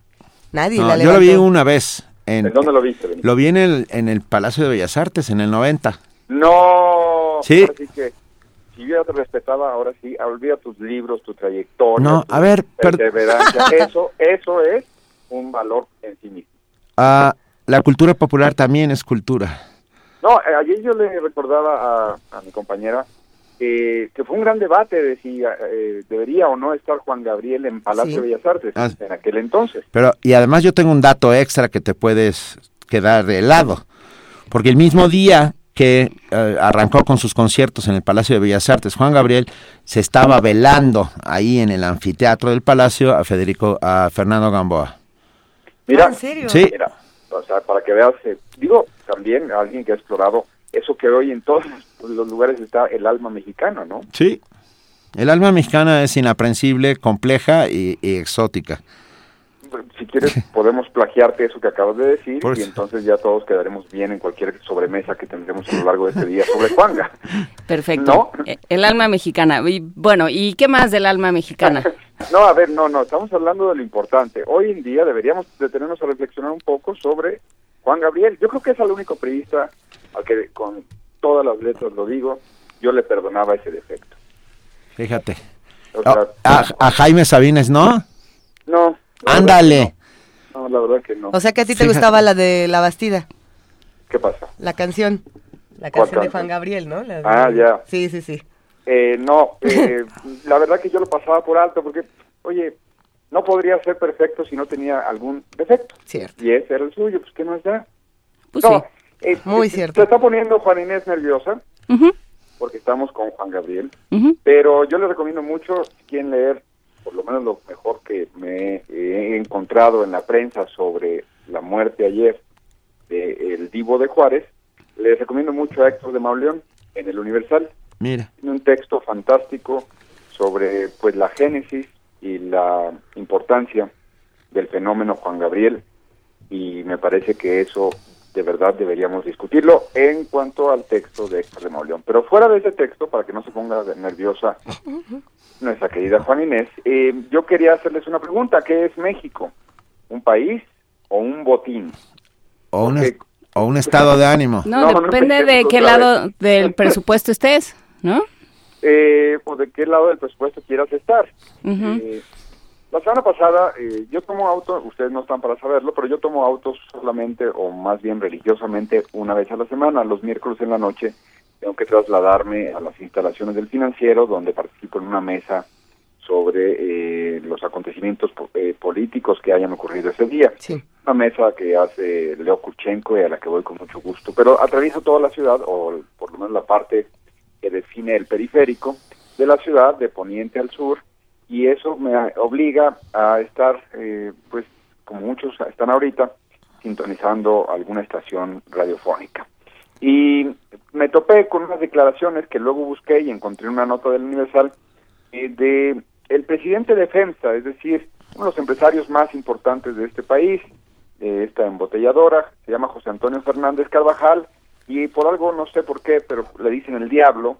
Entonces, eh, este señor había participado en un foro de Banorte y ahí había dicho que el impuesto sobre el impuesto a los refrescos que hace un par de años se estableció eh, supuestamente para tratar de que la gente consumiera menos refrescos o fuera más consciente al hacerlo, porque le pegaría en el bolsillo, y se trataba pues de, de impactar a final de cuentas y hacer algo con respecto al problema de obesidad que tenemos en el país y las enfermedades relativas a la misma.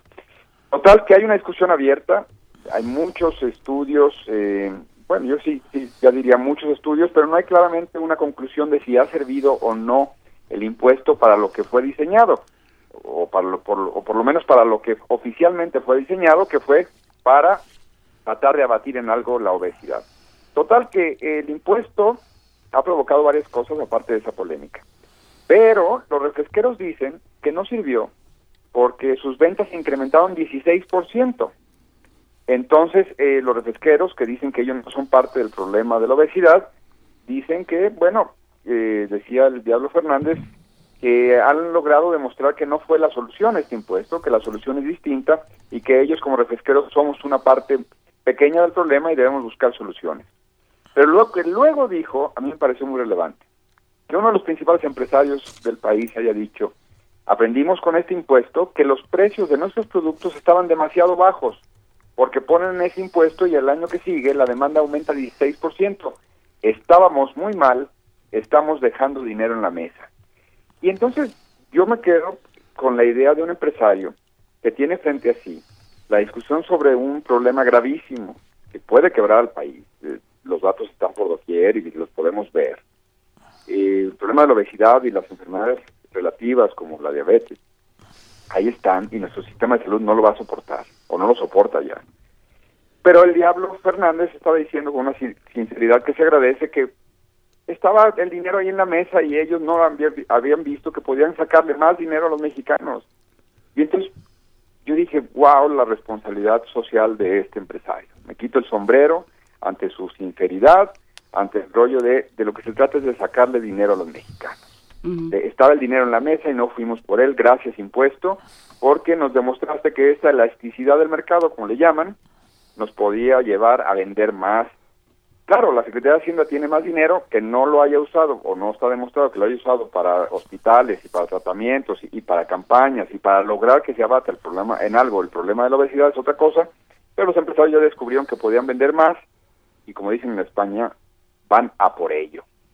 El caso es que si tenemos este empresario con esta visión, con esto que estoy citando, quizá podríamos preguntarnos si México es un país, la noción de algo, el alma mexicana de la que hablaba Benito, esta cosa que todo el mundo está diciendo que Juanga nos definía, o, o no somos eso y somos exactamente una bola de consumidores que estamos ahí para que la gente se aproveche de ello, para que algunos se aprovechen de ello. Entonces somos un país o somos un botín. Eh, yo creo que lo que la diferencia se podría establecer si somos una cosa o la, otra, si hubiera un gobierno capaz de establecer esa línea, si hubiera un árbitro responsable y respetable que nos dijera, oye, a ver, empresario, no se trataba de eso, se trataba de que tenemos un problema gravísimo de obesidad y que puede quebrar al país. Tú luego ya no vas a tener ni clientes que te consuman, porque no vas a tener gente que tenga salud para consumir nada. Y no vas a tener viabilidad económica en un país que está quebrado en su sistema de salud, porque, entre otras cosas, los refresqueros no se pusieron las pilas para contribuir en algo, no es toda la responsabilidad de ellos, sin duda, pero en algo para solucionar este problema. Si estamos hablando de eso, es que estamos hablando de un país en donde entonces distintos entes o instancias o personajes lo único que quieren es medrar con ese país. Y tenemos otro caso, pues el famosísimo Javier Duarte. La semana pasada estuvo en la Ciudad de México. Y después de todo lo que se ha dicho sobre Javier Duarte y todo lo que se ha publicado sobre Javier Duarte y todo lo que sabemos sobre Javier Duarte y cómo gobernó, es un decir eso de gobernar, cómo gobernó la, eh, la entidad que en, en triste hora los veracruzanos le pusieron en sus manos, se plació en uno de los restaurantes más conocidos de, de los políticos y de los empresarios, que es el Arturos, que está por allá por la Condesa, y ahí llegó horas después de que el SAT, el Sistema de Administración Tributaria, el sistema que recolecta los impuestos y que debe ser una de las cosas más temidas por cualquier mexicano, el SAT dijo que estaba investigando a cinco gobernadores y uno de ellos, al único que mencionó con su nombre y apellido, fue a Javier Duarte. Horas después, Javier Duarte se presenta en la Condesa y va a un restaurante para que todo el mundo lo vea y al final hasta la prensa, el periódico Reforma al menos, lo entrevista y él dice que se siente a todo dar. ¿Cómo no se va a sentir a todo dar si está protegido por una serie de intereses? Y se puede dar el lujo de decirle al SAT, tú me estarás investigando y yo estoy en la Ciudad de México. Es una respuesta honesta, no se rían, del señor gobernador de Veracruz, porque lo que él sabe es que tiene amigos, que también se publicó la semana pasada, te endosan en su testamento las propiedades en Polanco y en otros lugares exclusivos, y entonces, ¿cómo no te vas a placear si dices, yo no tengo nada a mi nombre, y cuando se mueran mis amigos me van a heredar cosas, y tengo una red que me está protegiendo, entonces lo que estoy haciendo es decirle a los ciudadanos, miren, yo estoy aquí porque México no es un país, es un botín. Y puedo dejar el Estado quebrado, y puedo dejar la universidad sin dinero, veracruzana, y puedo tener a pensionados reclamando, y puedo tener una deuda que todavía no se termina de cuantificar, y puedo tener encima una investigación del SAT, y yo estoy aquí porque México, según yo, Salvador Camarena, no es un país, hoy por hoy es un botín, del que medra también la gente, por ejemplo, que lo único que busca es su mayor ganancia gremial, importándole poco las consecuencias sociales que pueda tener eso en estados como Chiapas o Oaxaca. Creo que podríamos reflexionar si somos un país o un botín. A lo mejor somos un país cuando lloramos todos juntos en Garibaldi, aquello de no tengo dinero ni nada que dar, pero a lo mejor somos un botín cuando los empresarios solamente piensan en las ganancias y no en las consecuencias, los gobernantes solamente piensan en que no se no pueden, no van a caer porque tienen una red que los proteja. Y los sindicatos, entre esos la CENTE, también saben que lo único que de lo que se trata esto es mantener privilegios y no de velar por el interés colectivo. Viva Juanga, viva siempre. Pero el botín, el botín ahí estará para que otros se queden con él. Sí, sí, lo permitimos. Sí, lo permitimos, porque yo creo que ahí está el punto y ahí es donde también eh, la, la, lógica plañidera de Juanga este, está muy bien para el Tenampa y está muy bien para la anécdota y para que, para que cumpla con una función social, pero no es, no tiene que ser este país, ni, ni tiene que ser la respuesta. Ya nos saquearon, nos volverán a saquear, como dirían los clásicos. No. Bueno, eh, yo creo que sí, porque Ah, no. se repite en el tiempo. Sí. Ese clásico, ¿de cuándo es, Benito? ¿De hace 30 años? Eh, 30, sí, López Portillo, ¿no? López Portillo, más 40. Sí, Eh, lo que es cierto es que no todos vemos al país como un botín. Hay algunos bueno, como pues lo, lo vemos como una posibilidad, como una salvavidas. Ah, en el sentido de, yo, yo todavía, te- te- no, a lo mejor peco de ingenuo, pero estoy convencido que la sociedad civil organizada acabará sacando de la barranca a este güey que, que se va hundiendo lentamente. Pero cuando empezamos. Ya, yo creo que ya empezó. Yo creo que ya empezó. A hacer comunidad es una manera justamente de tener conciencia de lo que sucede alrededor y, y sus posibilidades de Sí, transformación. pero pensar que vamos a ver cómo se va, cómo se va Duarte, cómo se va Borges, cómo se van todos, y salvo que tengan alguien detrás que tenga ganas de buscarles y de, y de rascarles hasta encontrarles algo, pues así se van a quedar y así se van a ir y se, y se subastan las las eh, propiedades y se queda el dinero en Estados Unidos, como acaba de, de suceder. A ver, Este- ese es un buen punto. ¿Por qué se queda el dinero en Estados Unidos? Porque ese, ese me- me- el otro día me lo, me lo explicaba alguien. ¿Por qué se queda el dinero en Estados Unidos? Es una, es ¿Por una qué, gran Salvador? pregunta. ¿Por qué? Porque los controles financieros eh, estadounidenses impiden que, que ese dinero que fue invertido ahí salga, ¿no? No. ¿No? ¿Por qué, Salvador? Cuéntanos. Es elemental. A ver. ¿Watson? No, no, Watson. Ellos hicieron la chamba de investigar. Ellos hicieron la chamba de procesar. Ellos hicieron la chamba de juzgar. Y entonces voltean los Estados Unidos y dices, a ver, explícame México. ¿Y, y tú por qué quieres lana de, de lo que recuperamos? ¿Tú qué hiciste, México? Tú no procesaste, no investigaste, no buscaste, no nada. Sí, ¿Y pues quieres sí. parte de lo que recuperamos? Oye, yo creo que eh, a veces hay como cierto nacionalismo rancio ahí de que los gringos se quedan con lo que se... Pues sí, ahora sí que hicieron la chamba. Pero si el dinero salió de este país, merece ah, bueno, regresar, ¿no? No, no, no, no, no, no, no, no, no, no, no, merece es un verbo bien bonito. No, por supuesto. El mer- el mere- ahora sí que el mérito viene de algo que hagas, que hagamos, Benito. Y si no hicimos nada para que el señor, en este caso, si habláramos de Coahuila, el señor ex tesorero, Ujú. que dejó por allá 600 y tantos millones de pesos, regresaran para acá, pues tienen razón los Estados Unidos. ¿Por qué te van a dar algo si tú ni pedaleaste? Bueno, pues pedaleemos. Yo, si lograste, yo no soy depresivo, pero lo estás logrando. No soy yo, es Juanga. Todo es culpa de Juanga. No, nada es culpa de Juanga. Sa- Salvador Camarena. Gracias, Salvador. Muchas gracias por estar esta mañana con nosotros. Que estén muy bien. Órale. Y, eh, y no se queden con aquello de no tengo dinero. No, no, no. El No día de hoy- todo a ellos. El día de hoy con lo que nos quedamos es con qué es México, un país o un botín. Lo pueden Un país. consultar precisamente en el financiero en la columna de Salvador Camarena, la feria. Gracias, Salvador. Un abrazo. Hasta luego, buen día. Un abrazo. 821. eh, yo quiero contarles una historia, muy rápidamente. Cuéntanos, Benito. Sucederá el 30 de agosto de 4 a 6 de la tarde. ¿Mañana? mañana, seminario permanente. No te vayas porque es contigo. Juana Inés de esa se fue corriendo. A ver, nosotros lo vamos a contar. Eh, mañana Cuéntame. es el seminario permanente de bioética y una sesión extraordinaria ah, que tiene que ver con He for She en el auditorio Dr. Fernando Caranza de la Facultad de Medicina de la UNAM. Es equidad Este- de género en medicina. ¿Es el tema? Sí, equidad de género en medicina de 4 de la tarde a 6 de la tarde. La entrada es libre, el auditorio Dr. Fernando Caranza. Les cuento quiénes van a estar. Ah, la doctora Marcia Iriart Urdan- Urdanibia, directora del Instituto de Fisiología, Fisiología Celular de la UNAM. La, de- la doctora María Enriqueta Barrido Murquía, médico adscrito al servicio...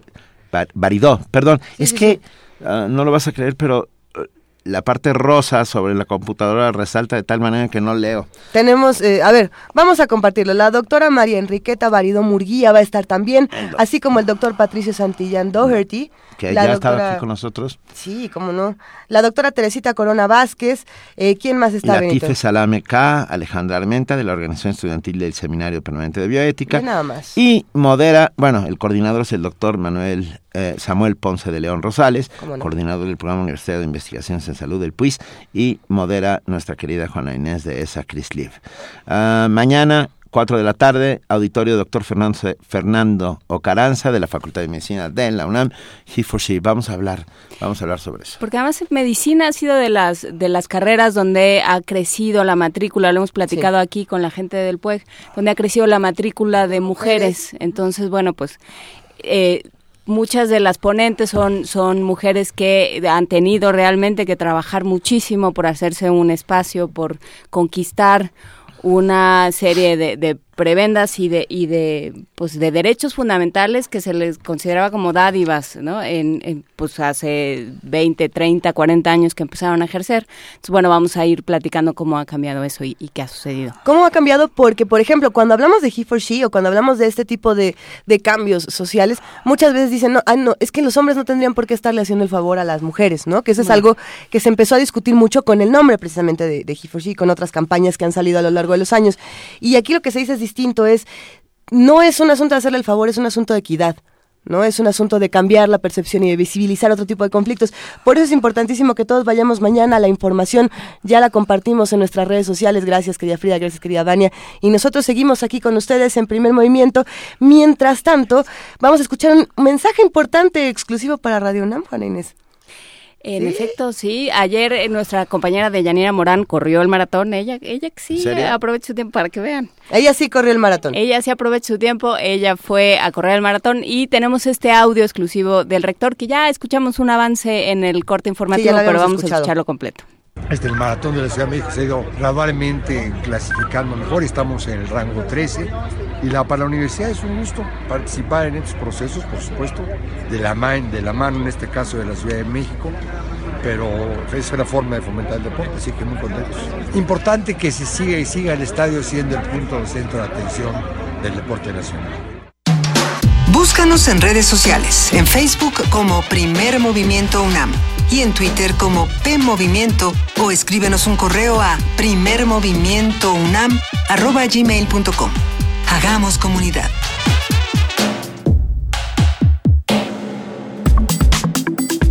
Nota Internacional. Vamos a nuestra nota internacional. El jueves pasado comenzó la etapa final del llamado impeachment o juicio político contra Dilma Rousseff en Brasil. El Senado brasileño decidió destituirla de forma definitiva de la presidencia y en su lugar nombró como gobernante interino a Michel Temer.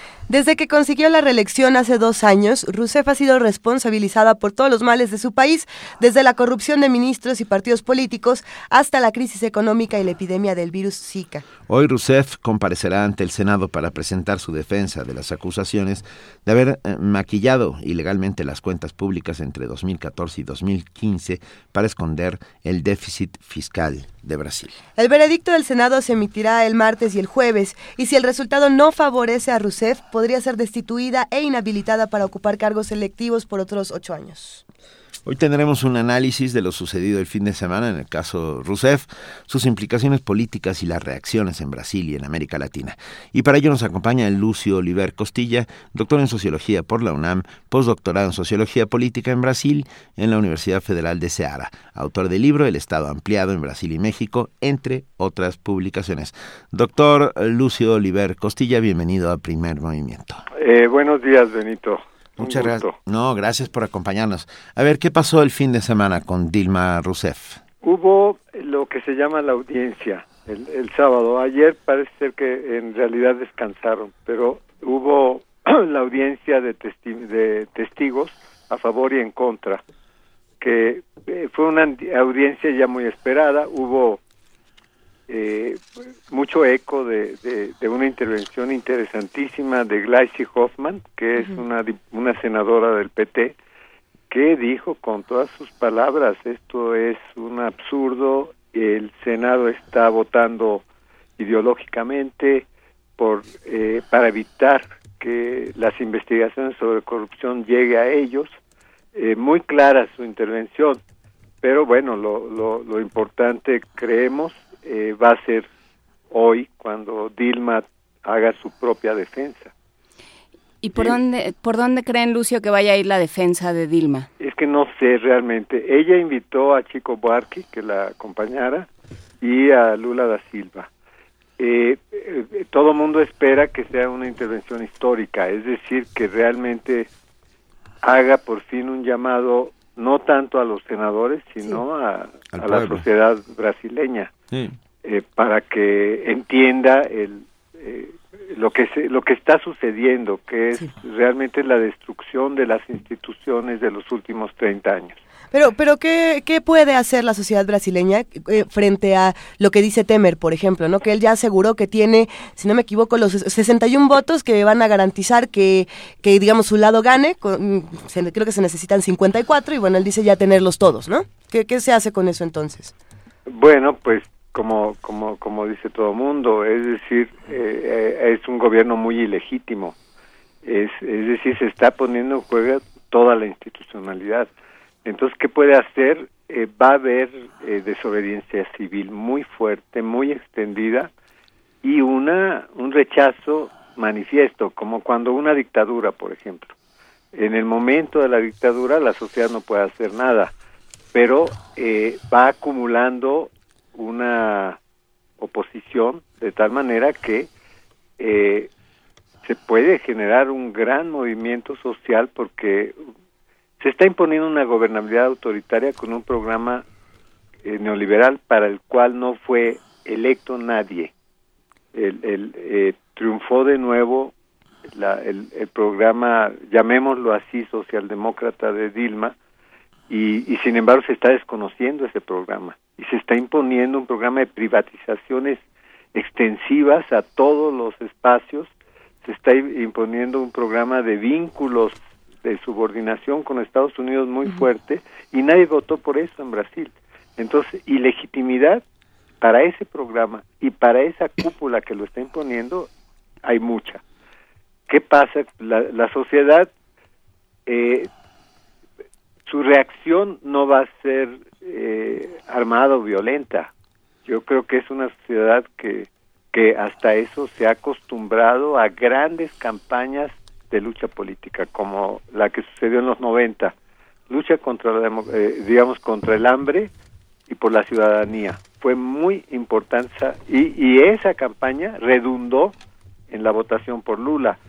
Entonces va a haber seguramente una gran campaña por, por el retorno a los derechos de la ciudadanía y un nuevo pacto político, porque eh, esto, esta camarilla del Senado está destruyendo el pacto jurídico y el pacto político de hace 30 años.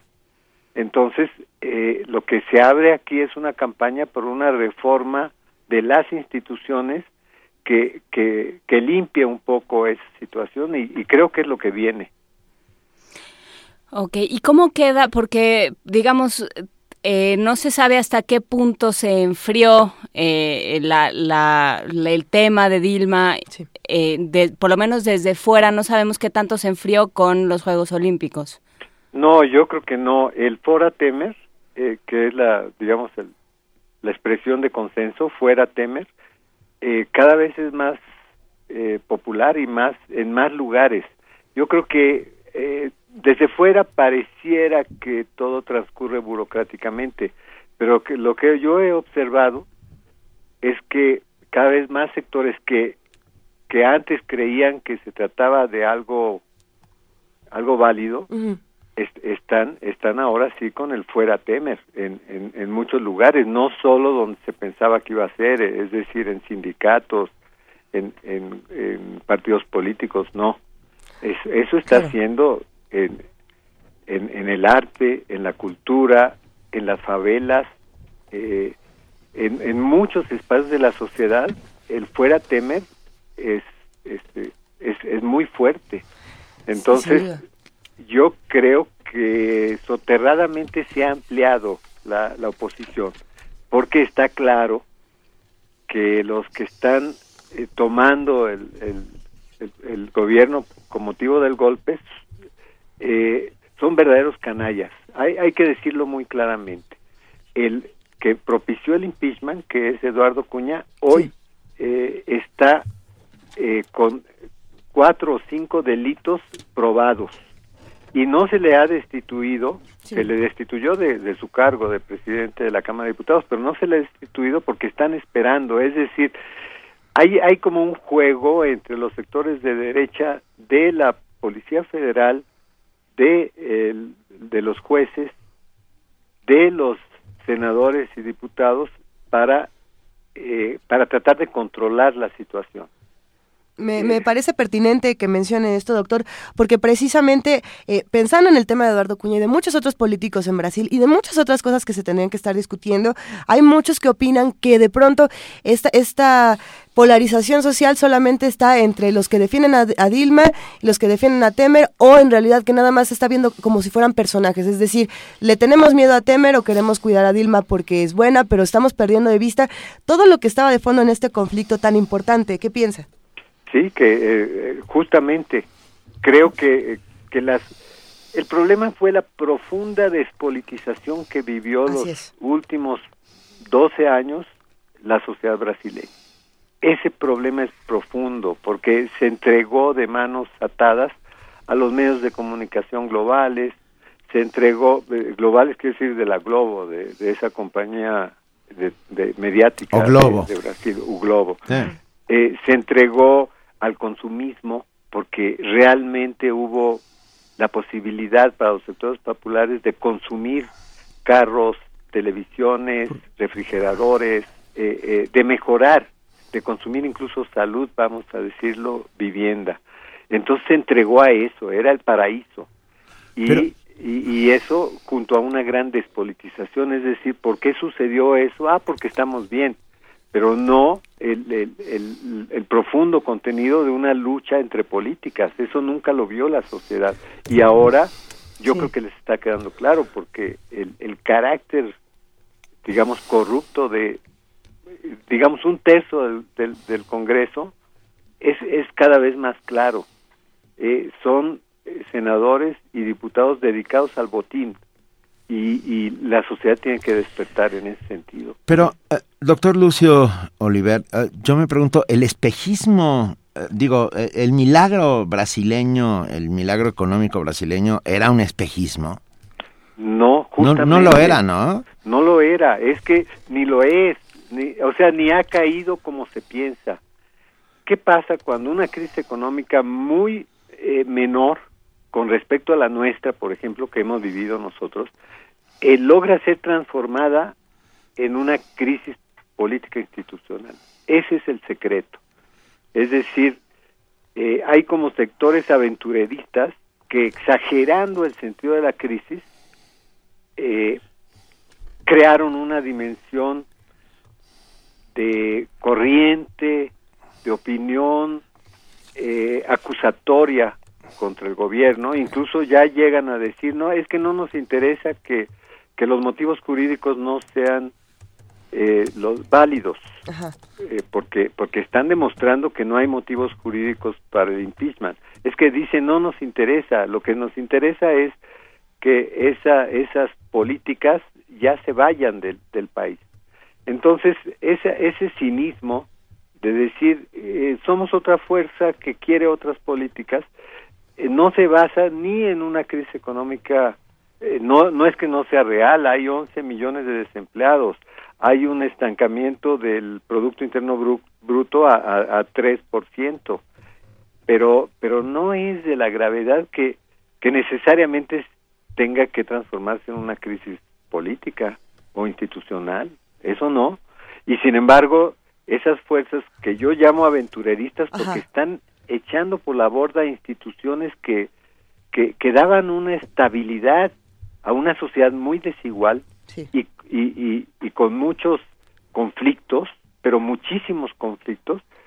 Eh, por ejemplo, la violencia ha aumentado desde enero para acá de una manera atroz, atroz, tanto que Ayer se supo, por ejemplo, que ya están mandando una especie de gendarmería, como la que están mandando aquí a Nuevo León, están mandando a Puerto Alegre.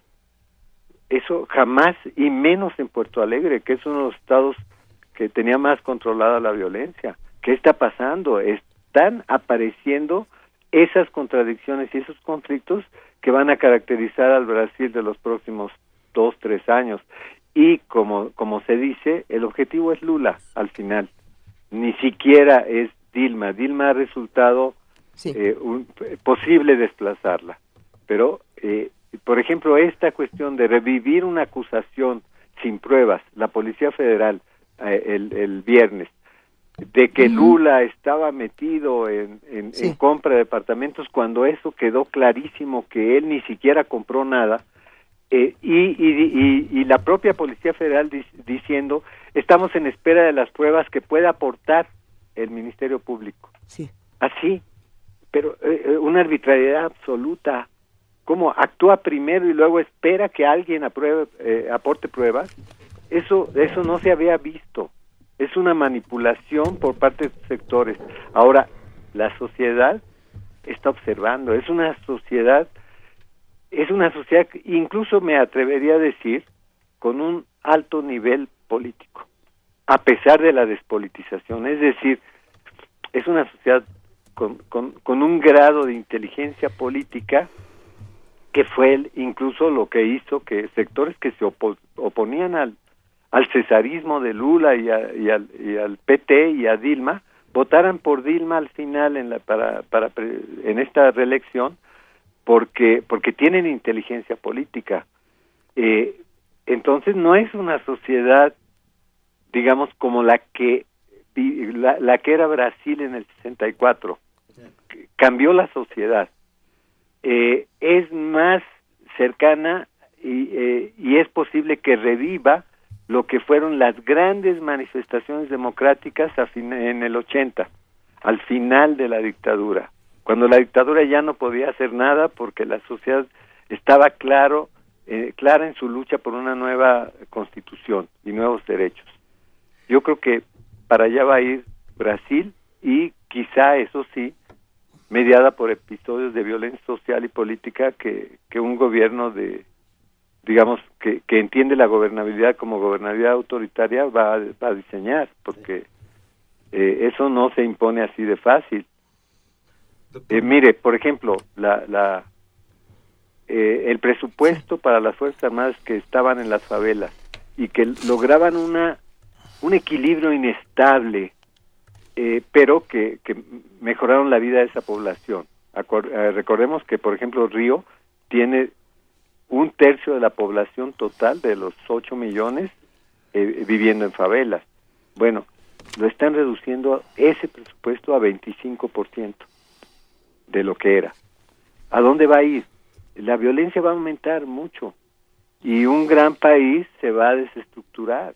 Pues es el, es el neoliberalismo de la digamos de la receta única más más cerrado, más dogmático. Yo, yo me pregunto, y te pregunto, doctor Lucio Oliver Costilla, ¿la constitución brasileña no contempla eh, estos casos? Eh, a ver, me explico, o lo intento. Ah, el presidente sustituto después de, de este impeachment o defenestración o juicio político, llamémoslo como queramos, es Temer, pero no es necesario hacer elecciones anticipadas cuando suceden cosas así. No, no, ¿No? lo que contempla es que cumple el mandato, el tiempo que faltaba para el mandato. Es decir, eh, digamos lo que transcurriría normalmente es que toma pose, eh, es lo que sucedió cuando Color de Melo. Que tomó pose el, el que era vicepresidente, que era el, el, el- el, eh, gobernador de Minas Gerais, y eh, quedó todo el tiempo, que fue cuando se fraguó la elección posterior de Fernando Enrique Cardoso.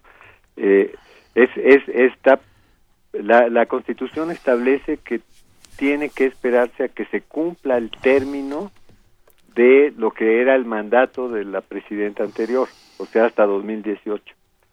Y ahí viene el problema, porque esas elecciones no se van a dar en un contexto de normalidad. y por eso quieren evitar a toda costa que Lula este, este sea parte de la elección porque saben que ahí se les puede revertir todo así que vamos a ver una serie de ataques contra Lula muy fuertes en los próximos meses hasta o, lo, lo quieren quitar de, de, la posibilidad. Ahora vamos a ver ese va a ser un motivo de tensión muy fuerte Ay, estaremos muy pendientes de los próximos pasos de lo que suceda en Brasil. Las cosas van a ser muy distintas la próxima semana. Bueno, de entrada, este es mañana, ¿verdad? Cuando cuando Dilma Rousseff uh, tendrá este este es hoy es hoy, este, hoy. esta presentación está, está, a punto de suceder punto o si no suceder. está sucediendo sí, ahorita. ¿no? Era, era, a las nueve de la mañana de allá. Uh -huh. O sea que ya porque son dos horas más, ¿no? Exactamente, o de sea hecho, que ya está haciendo. Yo creo que sí hay que estar muy atentos. Ojalá que sea un discurso histórico que, que permita visualizar esa esa lucha de los próximos dos años. En, Digo, dos años. Sí, dos años. Sí, sin, en redes sociales ya están apareciendo eh, muchos de los comentarios que, que, se hacen alrededor de este asunto. Ya podemos tener eh, un, un, fragmento de la defensa precisamente de Dilma Rousseff. Lo compartiremos en un rato más, doctor. Y por lo pronto, pues vamos a estar muy, muy atentos a lo que sucede. Tendremos que discutir sin duda la próxima semana hacia dónde irá Brasil. Se prevé que el resultado del impeachment ya final, final, eh, sea en la madrugada del miércoles. Así es. Así es, y, y, el jueves, y a partir de miércoles y jueves tendremos que discutir qué va a ocurrir. Eso. Mil gracias, doctor, de verdad ha sido un verdadero placer. No, un gusto y un saludo al auditorio. Muchas gracias. Hasta luego. Y tenemos una canción. Para, para, lo difícil que está sí, el, el para mundo. lo difícil que sí. está todo. Sao Salvador con Ricardo Lembo. Reino do Congo era un centro da cultura y sabedoria. Tradição. Banza Congo, Banza Pereira.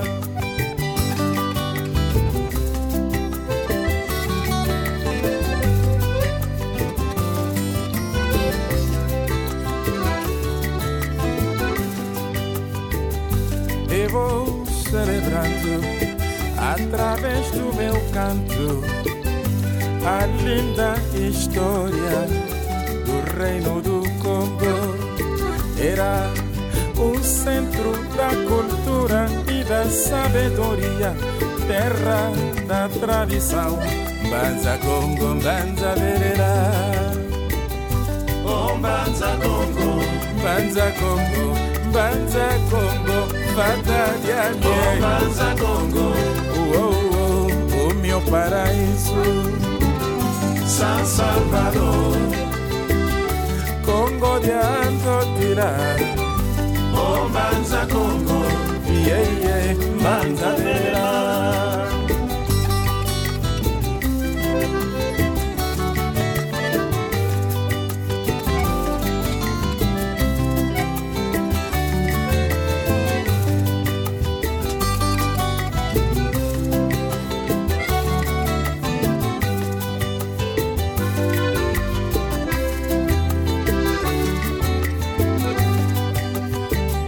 nzambi tukolombele sambulansi yetu san salvador de angola banza congo banza verera banza congo minha terra sagrada minha terra prometida.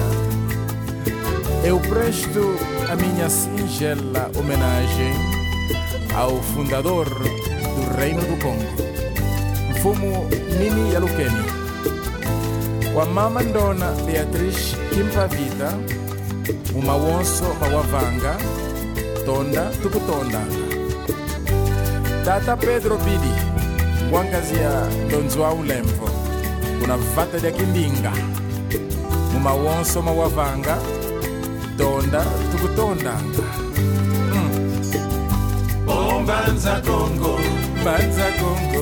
Banza Congo, batalha oh, Banza Congo, oh, oh, oh, o meu paraíso, San Salvador, ai, ai, ai, Congo de Antotira, é Banza Congo, yeah, yeah, Banza Verera.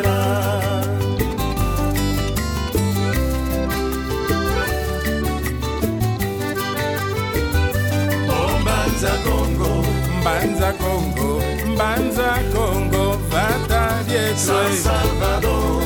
Oh, oh, ngele ngele, ngele munzila Congo. Banza Congo, baby Longo, Tata Nzambi, Zambia Mpungu. San Salvador. Oh, oh, oh, nzawiza tata, nzawiza utusambule. Oh, Banza Congo. Yeah, yeah, nzawiza tata, nzawiza utusambule. San Salvador. Yeye, zawi zatata, zawi zawuti sambude. Embanza Congo. Yeye, zawi zatata, zawi zawuti sambude. San Salvador. Espírito Santo. Zawi zawuti sambude. Oh, Santo Antônio, consolador do povo. Zawi zawuti sambude. San Salvador. Vamos a Primer movimiento. Clásicamente diverso. Sí, clásicamente diversos, pero también sobre todo clásicamente lectores. Nos gusta mucho leer aquí en Primer Movimiento. ¿a Por no? cierto, ¿quién creen que se ganó el- los premios? Se ganó los cuatro libros de Bef el ¿Quién? viernes. No, ni idea. Cor- Carla, Ja- Carla J. Milla Escobar. Ok. Dice, Ah, paso a contestar las preguntas que el autor y gran ilustrador Bernardo Fernández Beff ha hecho para ganar sus libros. Espero tener suerte. El protagonista de Tiempo de Alacranes es Alberto Ramírez el Güero. Y el nombre de- del cártel que, que dirige, ¿cómo se llama La- esta muchacha? ay, la- Lisi. Sí. Es el cártel Lisi. Lucy- Lisi Zubiaga, Ay. cártel de Constanza. Gracias por la atención Bien. y sigan con este excelente trabajo de Muy bien, Bien, bien. Muchas gracias. Carla J. Milla Escobar, te ganaste cuatro libros de Bef. Pero ahora, más libros, más libros de regalo que se pueden llevar. A ver Estos, qué tenemos para poder acá. llevárselos hay que entrar a nuestro muro de Facebook, en donde ahora sí que como muy a lo Stevenson, Van- Vania ha dejado las instrucciones pertinentes para ganarlos, ¿es así? Las dejo ahí porque sabe que si las intentamos O sea, dar vamos a hacer un... La isla del tesoro. Tenemos lo que les venimos ofreciendo, lo que viene siendo la significación del silencio y otros ensayos de Luis Villoro, editado por el Fondo de Cultura Económica. También, los tres son del Fondo de Cultura. Una antología poética de Washington Benavides, se llama Sansueña. Bueno, bueno, Washington. Y una radiografía sobre Guillermo Arreola de Pura López Colomé, llamada Vía Corporis.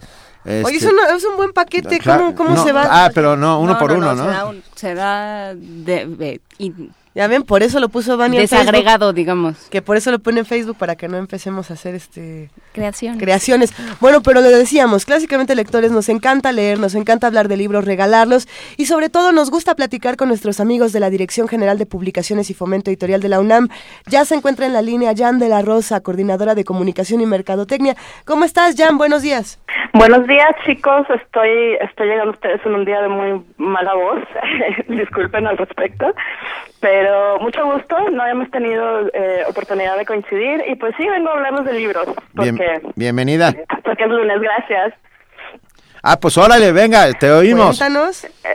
Les comento que la Dirección General de Publicaciones vamos a estar participando esta semana en tres ferias muy importantes. Eh, la Feria Universitaria del Libro de la Universidad Autónoma del Estado de México, eh, la de la Universidad Autónoma del Estado de Hidalgo, la FUL, y la del Politécnico.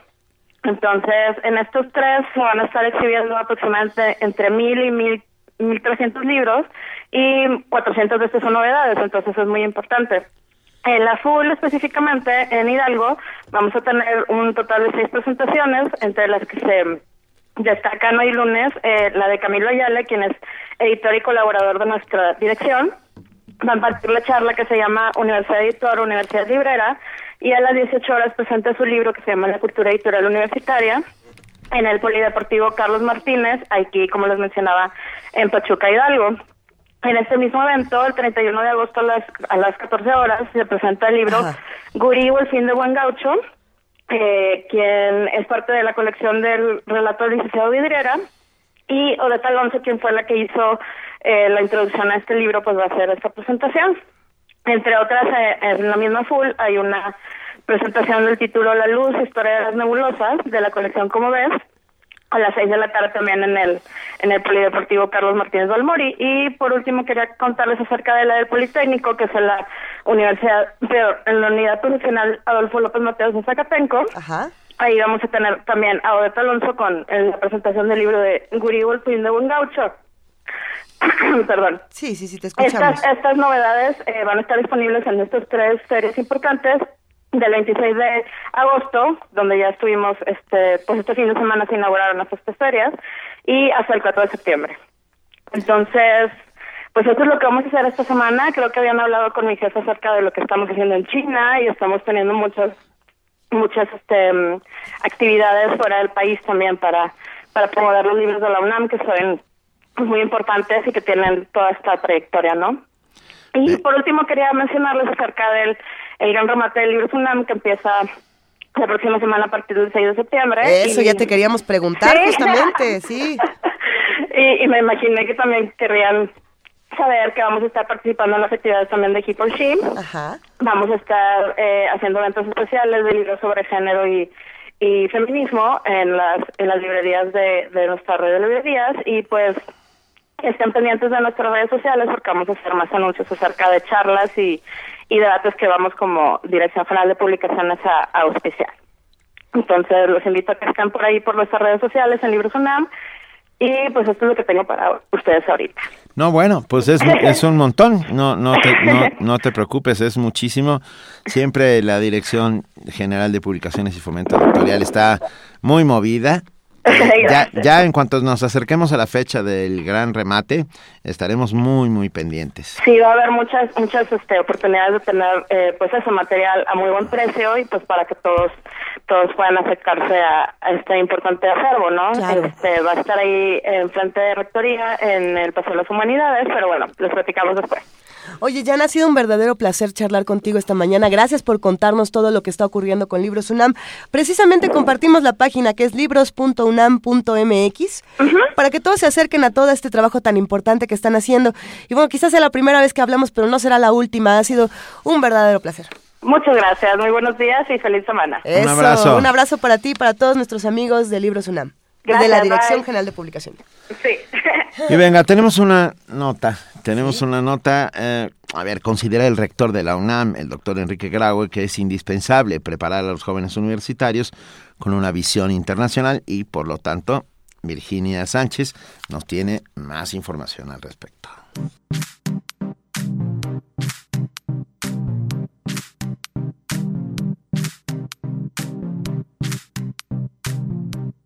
Ante el fenómeno irreversible de la globalización, la Universidad Nacional Autónoma de México debe preparar a sus jóvenes para atender las necesidades nacionales e internacionales. Así lo afirmó el rector Enrique Graue durante la firma de un convenio de colaboración multilateral entre la Facultad de Contaduría y Administración con la Asociación Latinoamericana de Facultades y Escuelas de Contaduría y Administración, la ALAFEC. Yo creo que todos entendemos que la globalización es un fenómeno irreversible. Así es ya el mundo y así deben ser como instituciones de educación superior nuestras metas educativas. Ya no es suficiente el preparar a nuestros jóvenes para las necesidades nacionales. Deben también, hoy en día, tener una visión internacional. Asimismo, señaló que las universidades deberán ser el puente que vincule el conocimiento, la ciencia y la tecnología con las necesidades sociales, culturales y económicas de Latinoamérica. Si en alguna región debemos aspirar a desaparecer barreras económicas, propiciar el intercambio y aspirar a una integración económica total, es en Latinoamérica. Con este acuerdo se desarrollarán tres programas, uno de movilidad para estudiantes de licenciatura y posgrado, uno para académicos y otro para el desarrollo de investigaciones conjuntas. Para Radio UNAM, Virginia Sánchez.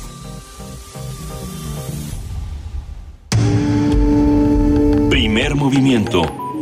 Clásicamente... Reflexivo.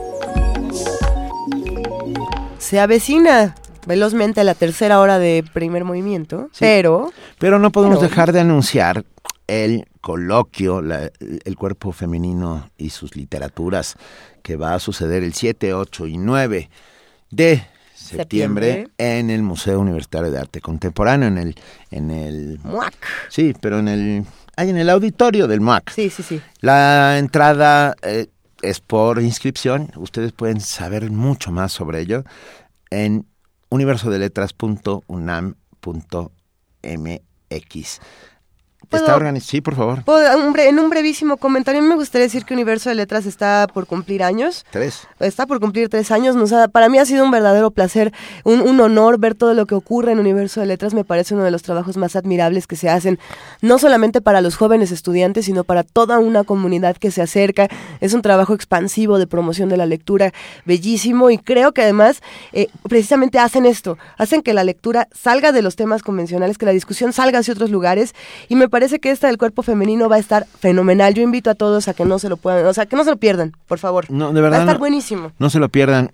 Ah, universodeletras.unam.mx, más de 17 escritores y especialistas, entre los que es el cuerpo femenino y sus narrativas, entre los que se encuentran. A, a- a ver, lo acabo de. Aquí, al micro, me dicen. El Pues micro es que esta ¿para dónde cosa estás negra. hablando? Oh, Es que es- ya, ya cuando uno empieza a hablar de universo de letras, todo, todo se, Estoy en ello. se va al oasis repente- literario. A ver. Tenemos aquí la página, la vamos a compartir. Es universodeletras.unam.mx. La vamos a subir a nuestras redes sociales. Si ustedes se meten, de inicio lo que les va a aparecer es este display padrísimo, porque además la página está re buena. Y conforme van bajando, van a ver toda la información del próximo coloquio y de las demás actividades que va a realizar el Universo de Letras. No son pocas, hay eh, en la página también pueden consultar todo tipo de contenidos, hay entrevistas, hay, hay por ejemplo, aquí tenemos ah, ahí el estará. cartel. Estará, sí, estará. Es que por algún extraño motivo. Es que no le estás picando, Benito. ¿Le- ¿Ya le Ah, picaste? Ya le piqué. Ya le picaste. Ok, ahí Pero está. bueno, ahí viene toda la información. Estarán entre otras eh, Mónica Lavín, Rosa Beltrán, también Andrés de Luna. De verdad, vale mucho la pena. Muchísimo, muchísimo la pena. Perfecto. Pues Así con que eso. acérquense por lo pronto. Nos vamos a una pausa. Primer movimiento. Clásicamente Reflexivo.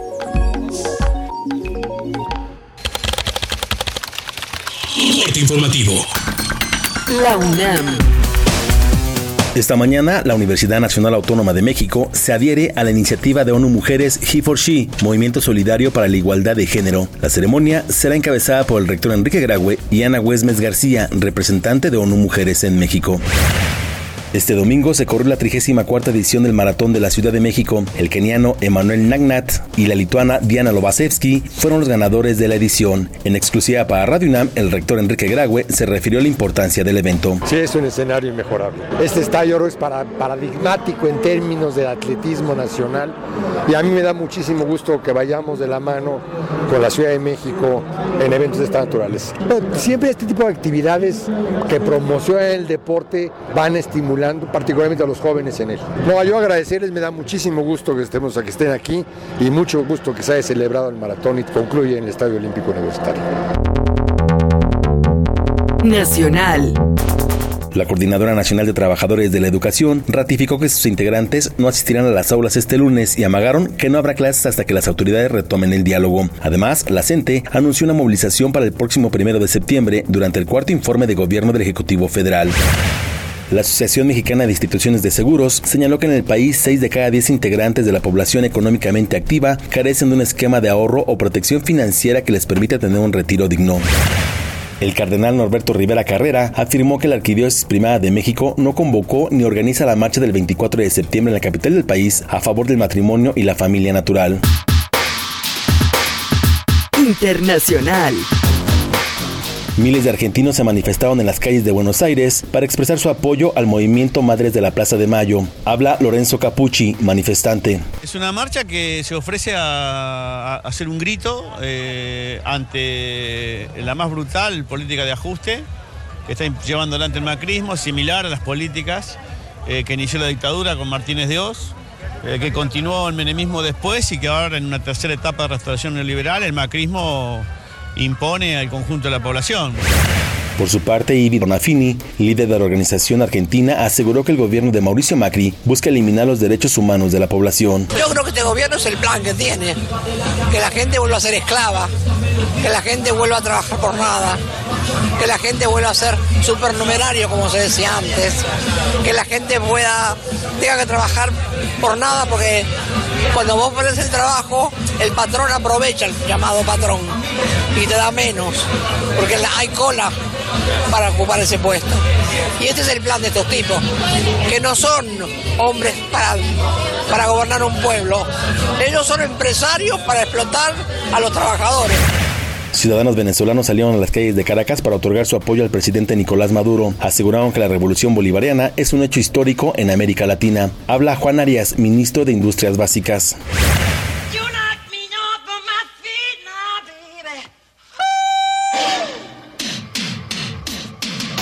Un día como hoy.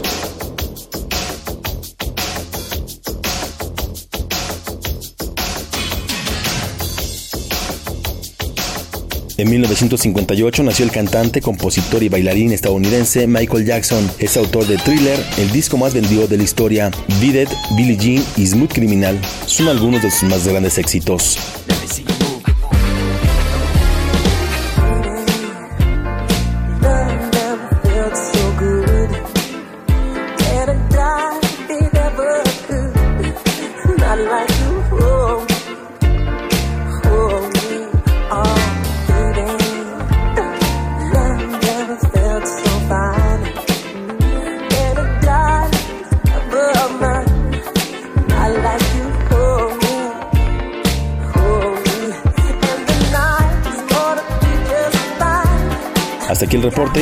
Buenos días.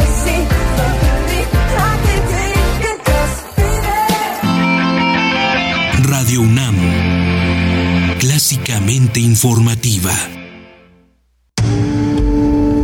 Primer movimiento. Clásicamente... Universitario. Doctor, la verdad, por favor. ya había visto algo así. Pues ¿dónde anda metiendo el ojo? Ay, pobre. Doctor, ¿qué tengo? Tiene el ojo cuadrado. ¿Cuadrado? Fue al MAC, ¿verdad? Mm, sí. Nadie sale como entró. Museo Universitario Arte Contemporáneo. MAC. Te dejará con el ojo cuadrado. UNAM. En cada colonia hay un punto donde nos encontramos, donde coincidimos. Ahí, sin importar cómo pensamos, nos reconocemos, nos ayudamos. Al final somos vecinos y todos buscamos lo mismo, vivir mejor. Los comités ciudadanos son órganos que representan a nuestra colonia y hablar por ella es decidir cómo transformarla. Este 4 de septiembre, elige a quienes representarán a tu colonia o pueblo. Elijamos juntos. Habla por tu colonia. Instituto Electoral del Distrito Federal. Propaganda casera, mil pesos.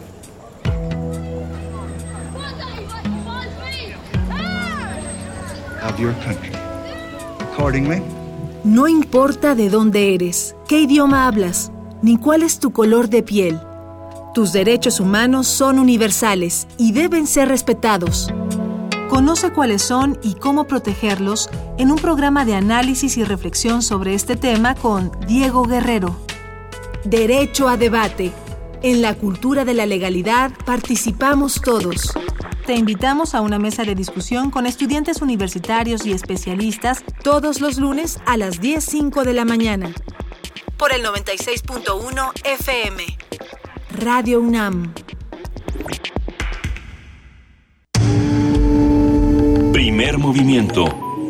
Clásicamente... Reflexivo. Estamos de regreso, son las 9 de la mañana con 5 minutos. Así es. Y aquí estamos. Y aquí estamos. Eh, nada más para, para regresar un momentito al tema de Universo de Letras. Ya tenemos aquí eh, lo del cuerpo femenino y sus narrativas. Ya pudimos Está acceder al sitio. Dentro de la cátedra extraordinaria, José Emilio Pacheco fomenta la lectura. Está muy fácil acceder al sitio, fui yo. Ah, es, Es que nues- nuestros dedos no diagonal cuerpo femenino. Así, así nomás. Bueno, 7, 8 y 9, ustedes pueden entrar y ver ahí todo lo que sucederá en el auditorio del MOAC de 16.30 a 19.30 horas esos tres días. Mesas de diálogo, por ejemplo, con Ana García Bergua, eh, Julia Santibáñez, Estrella Burgos, estará Sara Sefcovic, María Andrea Globine, Mónica Nepote, Alberto Ruiz Sánchez, Mónica Lavín, María Andrea Jovine, Jovine. ¿Qué dije? Globine. ¿Y qué es? ¿Y cómo era? ¿Y qué dije? ¿Y cómo? Venga, Andrés de Luna, eh, Rosa Beltrán, Marisa Vela Goitia, ¡Eh! La conozco hace muchos años y la doctora Beatriz Escalante. Ustedes se pueden inscribir ahí en, eh, en- en el registro, en la dirección que les acabamos de dar. Bueno, regístrense. Nosotros por lo pronto para seguir hablando de letras nos vamos a Poesía Necesaria. Primer movimiento. Clásicamente... Diverso.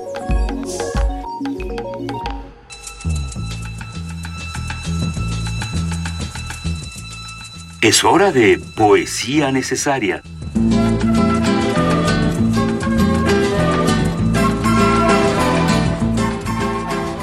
Benito Taibo, es tu turno de Poesía Necesaria y tienes una sorpresa que nos encanta. Pues es uno de mis poetas preferidos de los contemporáneos, de la generación de los contemporáneos. Me refiero a Gilberto Owen. Ay, Gilberto Owen tiene un poema llamado El naufragio, que es el que con enorme gusto va para usted. oye Benito. Dime. Es que, a ver, luego está esta batalla, la eterna batalla de, a ver, ¿quiénes te gustan más, los contemporáneos o los estudiantistas? ¿no? Es como el versus eterno. Y cuando hablamos de Gilberto sí, Owen, te- se termina esa batalla, ¿no? Como que uno hace una comunión y dice, los quiero a todos. A mí Owen me parece un genio. Y va el naufragio. Esta mañana te sorprendo con el rostro tan desnudo que temblamos, sin más que un aire de haber sido y solo estar ahora, un aire que te cuelga de los ojos y los dientes. Corre ve y dile, colibrí, estático, dentro del halo de su movimiento. Y no hablas, no hables que no tienes ya voz de adivinanza. ¿Y acaso te he perdido con saberte? ¿Y acaso estás aquí de pronto inmóvil, tierra que me acogió de noche náufrago, y que al alba descubro isla desierta y árida? Y me voy por tu orilla, pensativo, y no encuentro el litoral ni el nombre que te deseaba en la tormenta. Esta mañana me consume en su rescoldo la conciencia de mis llagas. Sin ella no creería en la escalera inaccesible de la noche, ni en su hermoso guardián insobornable. Aquí me hirió su mano, aquí su sueño, en Emel su sonrisa, en luz su poesía, su desamor me agobia en tu mirada. Y luché contra el mar toda la noche, desde Homero hasta Joseph Conrad, para llegar a tu rostro desierto y en su arena leer que nada espere, que no espere misterio, que no espere. Con la mañana derogaron las estrellas sus señales y sus leyes, y es inútil que el cartógrafo dibuje ríos secos en la palma de la mano. Primer movimiento. Clásicamente... Reflexivo. 9 de la mañana con 10 minutos y ya se encuentra en la línea Rolando Cordera del Es programa. A ver, espera, una ñoñada. A ver, es dilo. que ah, eh, dentro de unos momentos vamos a escuchar a una poeta árabe que lee, a Adima Hatib, que lee un poema suyo en árabe que se llama Naufragio. Y yo no lo sabía. Esta Así es una bueno. ñoñada yunguiana. Es una ñoñada junguiana. Sincronicidad yunguiana. Lo que, lo que vamos a escuchar a continuación, como lo anunciábamos, es la participación de Rolando Cordera, director del Programa Universitario de Estudios sobre el Desarrollo. ¿Cómo estás, Rolando? Buenos días. Pues muy preocupado por lo que por lo que has dicho. ¿Me anuncias como naufragio? No, no, en absoluto. ¿O, o- o Anunci- a, quién, o a an- quién te refieres? ¿A qué gobierno? No, Eh, querido. eh, Anunciamos que anunciarás el naufragio. Pero tú serás nuestro faro que nos acompañe y nos ilumine en A este ver, mar no, oscuro. pero los faros se apagan o engañan, ¿eh? Bueno, pero dan la vuelta. Sí, Antes dan muchas vueltas. así es, sí. Eh, cuéntanos eh, lo, lo social al centro. Pues mira, yo yo pienso que, que precisamente para utilizar tu, tu metáfora, el, el faro que, que tiene este país hoy no es tanto pasar al primer mundo, eh, modernizarse así en abstracto y entre comillas, eh, ser un gran exportador de maquila. Ese no es el faro de, de México hoy, habida cuenta de sus problemas y sus enormes dificultades políticas, eh, incluso para ponerse de acuerdo en lo más elemental. Yo pienso que, que hay que insistir en que el faro que puede eh, inducirnos, llevarnos a reorganizar nuestros nuestras visiones y, y nuestros eh, muy deteriorados acuerdos de voluntades es el tema social, es decir, poner eh, lo social eh, por delante.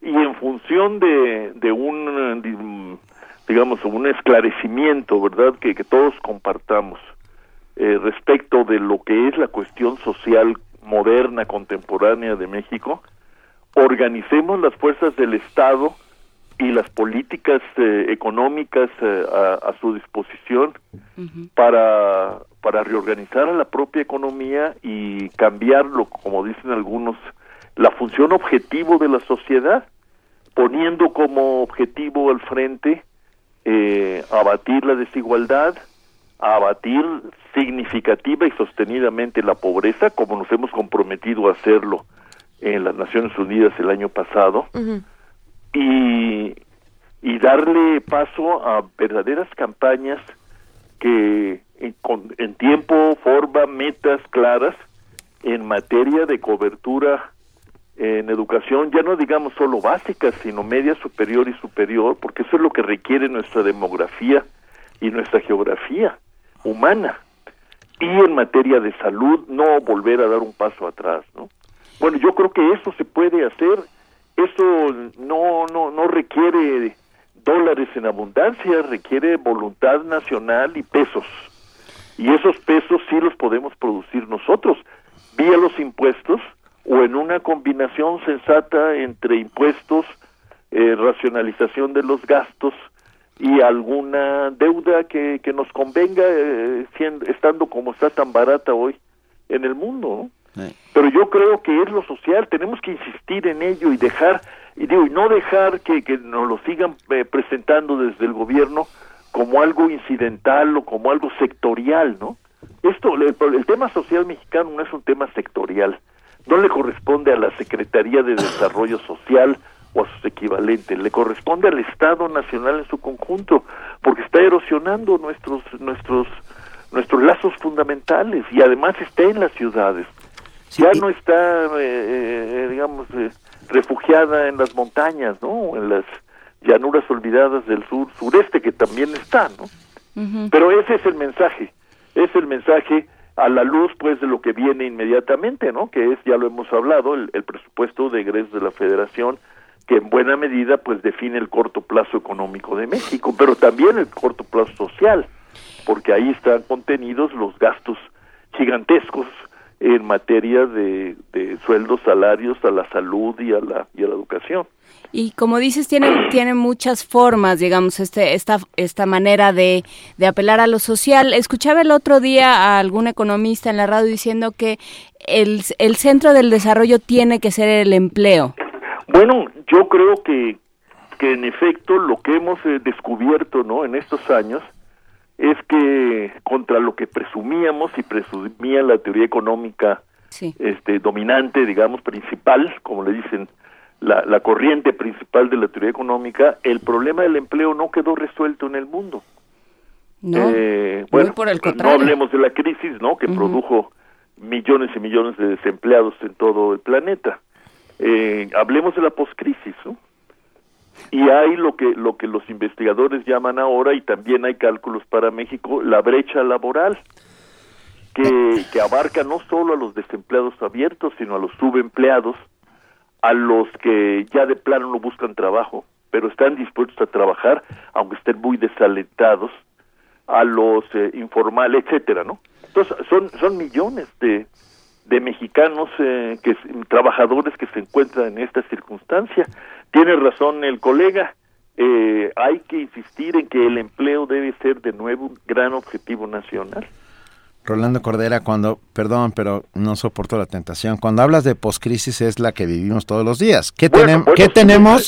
Ya estamos en la poscrisis. ¿Qué Claro, tenemos? Poscrisis. Pos, pues, ¿Qué vamos a tener? Poscrisis. Le comenzamos a decir, eh, vea, somos los magos del eufemismo, ¿no? Claro. Le comenzamos a decir la nueva normalidad. No. ¿Qué pues es la sí. nueva normalidad? El, Pues, el, eh, eh, el abismo. sin empleo, empleos precarios, mal pagados, eh, etcétera, ¿no? Esa es la nueva normalidad, la que nos ofrece un mundo, ¿verdad? Pues eh, eh, con horizontes de estancamiento secular, como le llaman eh, otros economistas de, del primer mundo. ¿no? Pero tienes razón. Pues ¿dónde vivimos? Pues en la poscrisis. bueno, es culpa de ustedes. ¿eh? No, ole. Eso de empezar es- esta mañana con el naufragio, pues tenía que llevarnos a algún algún este acantilado por allá, ¿no? Pues sí. Pues, pues así estamos siempre. Eh, pero a ver, eh, ¿cómo va esta vigilancia de, del presupuesto? Bueno, el presupuesto todavía no lo conocemos. Nos, nos han advertido, nos ha anunciado el, el, el secretario de Hacienda que, que tendrá recortes todavía más que los que se han efectuado este año y que, Sí, que sí, van a afectar eh, eh, a, a- a algunos eh, aspectos, programas de, del gasto social, del gasto en salud y del gasto en educación, aparte de recortar también en programas de, destinados a la agricultura. Eh, yo me temo que, que los más dañados van a ser los, los programas que apenas se habían comenzado a, a, implantar de nuevo, dedicados a la agricultura, a los pequeños agricultores, a la agricultura familiar, etcétera. Pero no he visto yo el presupuesto, no, no se ha presentado. Pero sí nos han advertido que el presupuesto será un presupuesto recortado y que las expectativas de crecimiento económico general han sido disminuidas tanto para este año como para el año entrante. De ahí, por ejemplo, para volver al tema, pues, la centralidad del empleo, ¿no? Sí, sí, si así nos agarró esta poscrisis, ¿no? Sí. Bueno, protejamos lo mejor que tenemos y yo creo que lo mejor que tenemos son las gentes, ¿no? Y la mayor parte de estas gentes son gentes jóvenes que, que requieren trabajo. Pues pensemos eh, todo el tema de nuevo en términos del trabajo y verán cómo se, eh, eh, sac- de ese ejercicio saldría otra ecuación económica muy distinta a la que hoy impera, ¿no? Completamente de acuerdo. Millones de gracias. Al contrario, Rola- Rol- y, y ya- y ya dejen de, de, de- de profetizar, ¿no? Vamos nada más Ah, ah. a un naufragio más y ya. Ya estamos a un solo naufragio porque ahí viene otro. Te mandamos un gran abrazo, Rolando Cordera. Gracias. Inés. Gracias, querido Hasta- Rolando. Hasta luego. Me dan un minuto para recordar a un amigo, a un amigo que fue que se fue de una manera injusta y terrible el sábado pasado, cineasta y de verdad buen amigo León León Sermet. León Sermet, creador eh, de películas como El efecto tequila, tenía siempre estaba inventando, haciendo eh, y el sábado pasado lamentablemente eh, cayó en la Ciudad de México de manera injusta, por supuesto, como todos lo sabemos. Esta ciudad a veces se come a sus mejores hijos de maneras completamente irracionales. Un abrazo a León Sermente, esté donde esté, y por supuesto a su familia. Veamos sus, sus, sus lo que dejó efecto, el efecto tequila, por ejemplo. Fue muy recordado, bueno, es muy recordado también por esta serie, la de México siglo XX, la de así es. Es importante decirlo y bueno, regresar a todo su trabajo, sin duda. A ver, tenemos cinco pases dobles para la función de hoy de la puesta en escena Almacenados, protagonizada por Héctor y Sergio Bonilla. Bajo la dirección de Fernando Bonilla, todo, todos los Bonilla en un solo, vienen como los gansitos, como los submarinos, tres en cada bolsita. A las 20, 30 Cuando no horas. vienen más. hoy- bueno, Porque hoy estos nada más son tres. 20, 30 horas en el Teatro Rafael Solana, ubicado en Miguel Ángel de Quevedo 687, Colonia Cuadrante San Francisco en Coyoacán. Van por Twitter ah, con el hashtag almacenados y su nombre completo, por favor, para que nosotros podamos hacerlo a los primeros. Que tengamos en paz a Vania. Mira, ya no sé de qué sirva, pero para que Vania esté tranquila. Exacto. Venga, este... A ver, entonces, Cinco boletos dobles para ver hoy almacenados con Héctor y Sergio Bonilla, dirigidos por Fernando Bonilla, en el Teatro Rafael Solana. Ah, ah, Hashtag almacenados y su nombre completo, por favor. ¿sí se entendió? Sí, se entendió. Sí, ya cayó el primero. Bueno, eh, mientras, mientras nos mandan sus tweets, mientras nos mandan sus mensajes, que les agradecemos muchísimo, vamos a presentar esta mesa del día de hoy que es pertinente. Fue una conversación bellísima que tuvimos con Dima Hatif, esta mujer poeta, periodista árabe, que forma parte fundamental de Al Jazeera, este medio de comunicación eh, periodístico que ustedes conocen y que, bueno, nos ha servido para descifrar mucho de lo que está pasando del otro lado del mundo. Y, perdón, vale mucho la pena escucharlo en este momento, si les parece bien. ¿Nos vamos a la mesa? Nos vamos a la mesa Eso. ahora en el marco de la campaña He for She. Escuchen lo último que dice sobre cómo Ay, le han súper ayudado fuerte. los hombres a su carrera. Pongan atención. La mesa del día. وبحلم قبلة واحدة في أول الصباح وبحلم قبلة واحدة في أول الصباح أو آخر الصباح أو خارج الصباح. ترميني في ذلك النهر. لا خيار سوى اثنين بين الغرق والغرق. وأنا أحب الغرق في الخمر. أنا أحب الغرق في الزبدة والعسل. أنا أحب الغرق بلا ماء. أنا أحب الغرق بلا أمل. فأغرقني. أغرقني فيك حتى الثمل أغرقني فيك حتى الغرق. ولا تنقذني بل أغرقني المزيد أغرقني فيك حتى القاع الأسفل أغرقني فيك حتى أنسى السباحة ولا تعلمني. ثم أغرقني المزيد أغرقني فيك حتى العودة ولا أمل. Esta mañana primer movimiento tiene una invitada fundamental, de muchas maneras insólita, pero bueno, vamos a presentarla porque esto que acaban de escuchar es Naufragio de Dima Hatib, esta poeta, escritora, periodista, mujer árabe que nos acompaña aquí en la cabina y para nosotras es un verdadero privilegio, Dima, bienvenida. Gracias y buenas tardes o buenos días. o buenas según, noches. O... buenas noches, según estemos en el mundo árabe, en México, en Estados Unidos, en Asia, en donde estén. ¿Qué escuchamos, Dima? Es el, son los dos primeros párrafos de Naufragio, que es un poema que me, me gusta mucho a mí porque es donde hablo de las cosas que me gustaría hacer y que no, no siempre suceden. Y es un sueño al final, ¿no? Pero es eh, ahogarse en lo que nosotros queramos. Eh, yo, le, yo digo, ahógame en el en el vino, hago, que, que, es un tabú en el mundo árabe, ¿no? Ahógame claro. en el vino, ahogarse, de, ya de que la mujer diga que quiere ser, que quiere que un hombre la ahogue, es un tabú, ¿no? Que ella diga, porque normalmente ella solamente sigue. Entonces, ahogarse en el vino, ahógame en la mantequilla, ahógame en el miel, en la miel, eh, ahógame hasta que no pueda respirar más, ahógame hasta que no pueda, hasta que se me olvide cómo nadar etcétera. Pero al final es un sueño, es, es un deseo de mujer.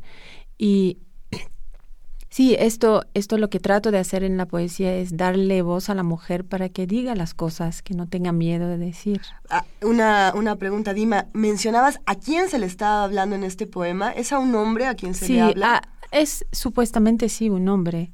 Eh, que al final este se sí Sí, es un hombre, es un hombre. Comienza con un beso, de hecho, el, el, el, con un sueño de beso, uh -huh. que bueno, es un, también es un comienzo.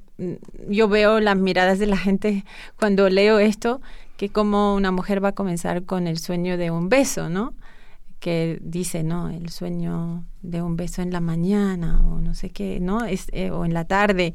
Eh, y sí, es a un hombre. ¿Las mujeres árabes no pueden tener deseos? Mira, pueden tener, pero normalmente tienen que esperar. no, no son ¿Les ellas. que decir qué es el deseo que deben tener? Normalmente la mujer árabe eh, no debe decir, debe expresarlo de otra manera, es decir, con lo que pone maquillaje o perfume o uh -huh. con su con la ropa, así ella puede decir que tiene deseo para que el, el hombre haga, uh -huh. que el hombre decida. Es decir, su rol es seducir y no seducir, pero a través de ser, de, de ser seducida.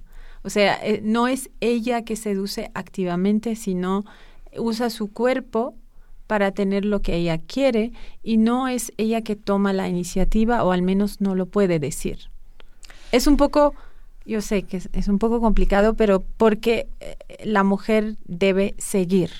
Esa es, la, esa es la idea. Lo, lo, interesante es pensar en cómo tu trabajo es todo lo contrario. Eres una mujer que escribe, eres una mujer que dice, que desea, que pide. ¿Cómo se relacionan el periodismo y la poesía en, en un mundo como este? O sea, con, con, este tipo de reglas.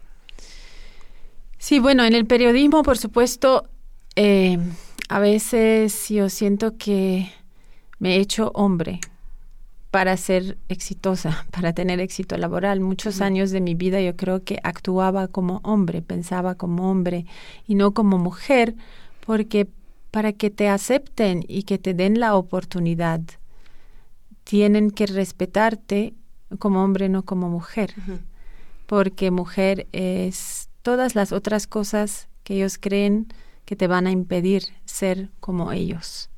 Así que yo creo que parte de mi vida, de mi éxito laboral como corresponsal, por ejemplo, yo actuaba incluso con las mujeres como hombre y eso lo rectifiqué cuando me hice madre. Cuando me hice madre me di, me di cuenta de repente, caramba, soy mujer y tengo todo esto en mi, en mi cuerpo que va a salir.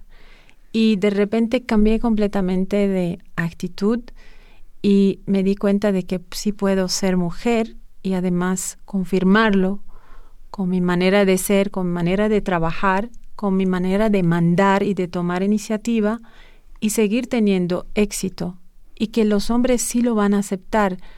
Solamente el problema para llegar a esto tuve que pasar por la época hombre y lo que me gustaría ver es que no tengamos que pasar por esta fase de hombre, que las mujeres quizás puedan empoderar a otras mujeres para no tener que pasar por el empoderamiento por un hombre a una mujer. ¿Qué tan sencillo es esto en el mundo árabe? Hablábamos eh, cuando preparábamos la entrevista, Dima, de, de retos de la, de la mujer árabe, de retos externos e internos. ¿Cómo funcionan estos? Mira, el reto interno es, creo, lo más complicado y puede tomar muchos años, porque adentro tenemos mucha culpa. Le culpan a la mujer todo lo que pasa. Si se divorcia es porque fue mala esposa. Si no se casa es porque es fea. Si el hijo está enfermo es porque ella no la cuidó bien. Si no es exitosa ah, es porque se casó. Si todo el tiempo hay esta presión de que la mujer tiene la culpa. Entonces, esta culpa está adentro y la guardamos, la mantenemos y se hace realidad. Ya es la norma. Entonces, para, para poder salir de esto y, y expresarse en poesía, hay que romper esto adentro y no tener miedo de qué me va a pasar cuando haga esto. Si yo digo lo que pienso verdaderamente, que es el deseo mío, o que es decir que no quiero que me manden, no quiero que me digan qué hacer, o no quiero eh, esto o lo otro de la religión, de la política, de la autoridad masculina, de la autoridad de la familia, de la sociedad. ¿Qué me va a pasar? ¿Me van a castigar? Soy culpable otra vez. Para salir de esta, este círculo de tener miedo de ser culpable, es mucho trabajo interno. Y luego la presión social, la presión de la familia, la presión laboral, la presión de todo. A mí me pasó, por ejemplo, las primeras veces que publiqué poemas o pedazos de poemas en Facebook, como soy, soy periodista y salgo en la tele, que compañeros míos, periodistas, me escribieron en mensaje directo, borra esto, bórralo ya, vas a destruir tu carrera periodística, tu reputación ahora va a ir a carajo porque eso no se escribe. Una periodista como tú que entrevista a, presidentes no puede estar escribiendo estas cosas sobre el amor. Esto no va con tu con tu personalidad y no va con con tu perfil. Con tu perfil. Y cuando les decía, pero oye, pero ser periodista no quiere ser no ser mujer o ser poeta o ser escritora. Sí, puedes escribir sobre los temas que ya sabemos que tú conoces bien. Esto no es tuyo. Es decir, esa resistencia de que a cada uno de nosotros eh, les dan una caja. Salirse de esa caja a crear otras cajas mm, seguramente no es un proceso fácil, sea lo que sean, sean lo que sean las cajas, ¿no? Y además, este, la presión del, de lo que van a pensar mis padres, de lo que van a pensar, de lo que va a pensar el esposo, o de lo que va a pensar, pensar todo el mundo, este poema seguramente es su historia. Y te van a juzgar. ¿A quién le estás escribiendo esas cosas? ¿A quién estás escribiendo? ¿En quién estás pensando? Y, eh, y te van a juzgar, te van a decir, ay, tiene una vida así como, mm, anda con hombres, como si fuera algo malo. Otra vez la culpa, ¿no? Tienes que estar preparada, por eso dije el reto primero interno, tienes que estar preparada para no volver a caer en la culpa interna y en esta presión interna que tú tienes que no puedo, no debo, no se puede. Yo soy mujer y soy periodista y tengo una imagen. Al final, yo cuando me atreví a hacerlo, eh, descubrí que mis colegas, hombres y mujeres, todos me leen los poemas y que al contrario, ellos tienen más respeto lo que yo no me imaginaba. Yo pensaba que iba quizás perder mi carrera periodística. Dije, no importa, esto ya no lo puedo parar. Eso de escribir la poesía lo quiero hacer porque no es no es una decisión escribir poesía, la poesía te viene y se queda y no se no se va sino cuando ella quiera. Entonces, este no yo sabía que esa, ese era mi camino que no podía cambiarlo. Dije, bueno, si no me aceptan como soy ahora, la madre y la poeta, la mujer, pues está bien, me pasaré la vida haciendo otra cosa. Pero al final no, hasta mis superiores este, ven mis poemas y claro, algunos poemas seguramente se quedan un poco chocados, pero a, mí me parece que eso me ha agregado algo más eh, y me hace transparente que no estoy jugando la periodista tal y, y escondiendo el resto de mí que sí existe. Hablábamos hace un, momento de de que el proceso de las mujeres árabes para hacerse visibles, ¿no? de, la mujer árabe como esta mujer que debe ser siempre invisible, mm. como este, mm. este ser que debe ser invisible y que el proceso para visibilizarse, para tener una voz, para decir aquí estoy, es parecido a lo que en, en México y en, y en lengua española llamamos salir del closet. Sí, eh, eh, sí, sí, no, tal cual. Eh, para los este es salir del closet, por el que los homosexuales se, se asumen frente a sí mismos y frente al mundo como tales. Entonces, ¿cómo fue salir del closet como poeta para ti?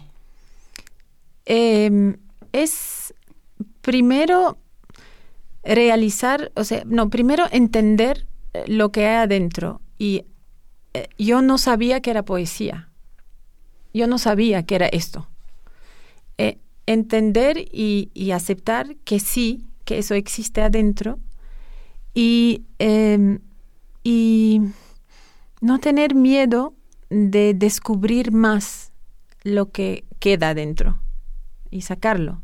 Entonces cada vez escribía algo que yo pensaba era imposible antes decirlo. Lo decía y no pasó nada. Yo podía seguir viva. Y hay gente que estaba leyendo y le encantó y decía, ay, eso entiendo muy bien, eso me pasa a mí. Y de repente te das cuenta que lo que era imposible hace pocos minutos antes de tú pasar ese poema a otra persona, ahora es aceptado. Entonces vas y buscas más, otro imposible. Y es así que vas paso, paso. Y yo, yo tengo que decir que los, los medios sociales como Facebook, Twitter me han ayudado mucho porque veía la reacción de la gente. Bueno, hay gente que tuvo reacción muy negativa, que me han insultado, que no sé qué, que cállate, que las mujeres no deben hablar así, pero mucha más gente me apoyó, mucha más gente me le quedó encantada y sobre todo mujeres. Y eso me dio, me, me, me animé a descubrir más de esa parte de mujer porque sentí que estaba ayudando a las mujeres, por ejemplo, con Naufragio. Ese poema, una vez lo leí y había una mujer sentada eh, con velo, calladita todo el tiempo, ninguna reacción durante el recital. Y al final viene y me dice, yo tengo 25 años de casada. Por primera vez voy a intentar decirle a mi marido, ahógame. ¡Ah, qué belleza! Con, y, esa postal mira, yo le di un abrazo fuerte, yo no sé si lo hizo. ¿Y qué pasó? ¿Y qué pasó? Pero si ella dijo que durante... ella lo que me está diciendo que durante 25 años no lo ha hecho nunca, no lo ha pensado, no, ha, no se ha atrevido. Y cuando me lo dijo, y sobre todo porque era muy calladita, muy así conservadora, eh, e, ese es el tipo de, de, momentos que te, te da mucha fuerza, energía para buscar más, a ver qué más puedes sacar de adentro. Eso es. Algo que me llama mucho la atención de lo que estás narrándonos ahora, Dima, es que todo esto, tal cual como lo cuentas, podríamos trasladarlo a Latinoamérica y las presiones sociales serían muy similares. No diría que iguales, porque venimos de contextos, todos venimos de un contexto diferente, todos, los, todos en esta mesa y todos los radioescuchas. Pero hay muchas presiones similares y hay muchos silencios similares. Y quizá me gustaría preguntarte qué presión, no, no qué presión social pesa más, pero tú que has estado en los dos lados, ¿cómo podrías relacionar, no sé, las presiones sociales del mundo árabe con las de Latinoamérica, que también me imagino que las vives de otra manera, también teniendo redes sociales, en todos tus viajes, eh, acostumbras viajar muchísimo, es decir... Sí, pues mira, es, es, yo digo que son muy distintas, por supuesto, porque ustedes están pasando por otra fase, ¿no? Sí. Pero son dos caras de una misma moneda, porque... Eh, Fíjate que el machismo árabe, la gente dice que es muy distinto al machismo latino, pero a mí me parece que es la misma cosa, porque el machismo árabe está basado en tener posesión del cuerpo de la mujer, de su mente, taparla, esconderla, porque es mía y no quiero compartirla con nadie, la guardo en la casa eh, y me aseguro que nadie vea su belleza, porque gozo yo solo de ese producto que tengo en la casa, ¿no? Y el machismo latino es, mira que tan bella está, yo ando con esa amante tan bella, mira que cañón, no sé qué, bueno, quiere mostrar qué tan bella esa mujer o qué tan inteligente otra vez es mía, miran, miren lo que yo tengo. Otra vez es la posesión. Entonces me parece que es en, la, en los dos casos es tener esa, esa idea de que la mujer es una cosa que tengo yo y dispongo de esta cosa para mostrarla o para esconderla. Es lo mismo. Así que las presiones es la misma cosa, es pueden ser distintas en su forma, pero en el fondo es lo mismo, es que no puedes decir o expresar todas las cosas que quieres y que tienes adentro, sean lo que sean. ¿Y cómo, cómo existes tú en este contexto? ¿De dónde sales tú? Mira, yo creo que es una, es una verdad que siempre digo, es gracias a los hombres en mi vida que me han ayudado, eh, también las mujeres, pero yo creo que las hombres, los hombres más que las mujeres, mi padre, pero también mi mamá que no hizo, por ejemplo, en la casa no había diferencia entre hermano y hermana, hembra y varón. Eh, mi padre, pero también muchos colegas míos en el trabajo que me han defendido cuando otros colegas hombres querían pararme o querían decir, ella no puede hacer esto porque es mujer. ¿Por qué mandarla a viajar sola? ¿Cómo mandar a una mujer a viajar sola en China? Es peligroso para las mujeres.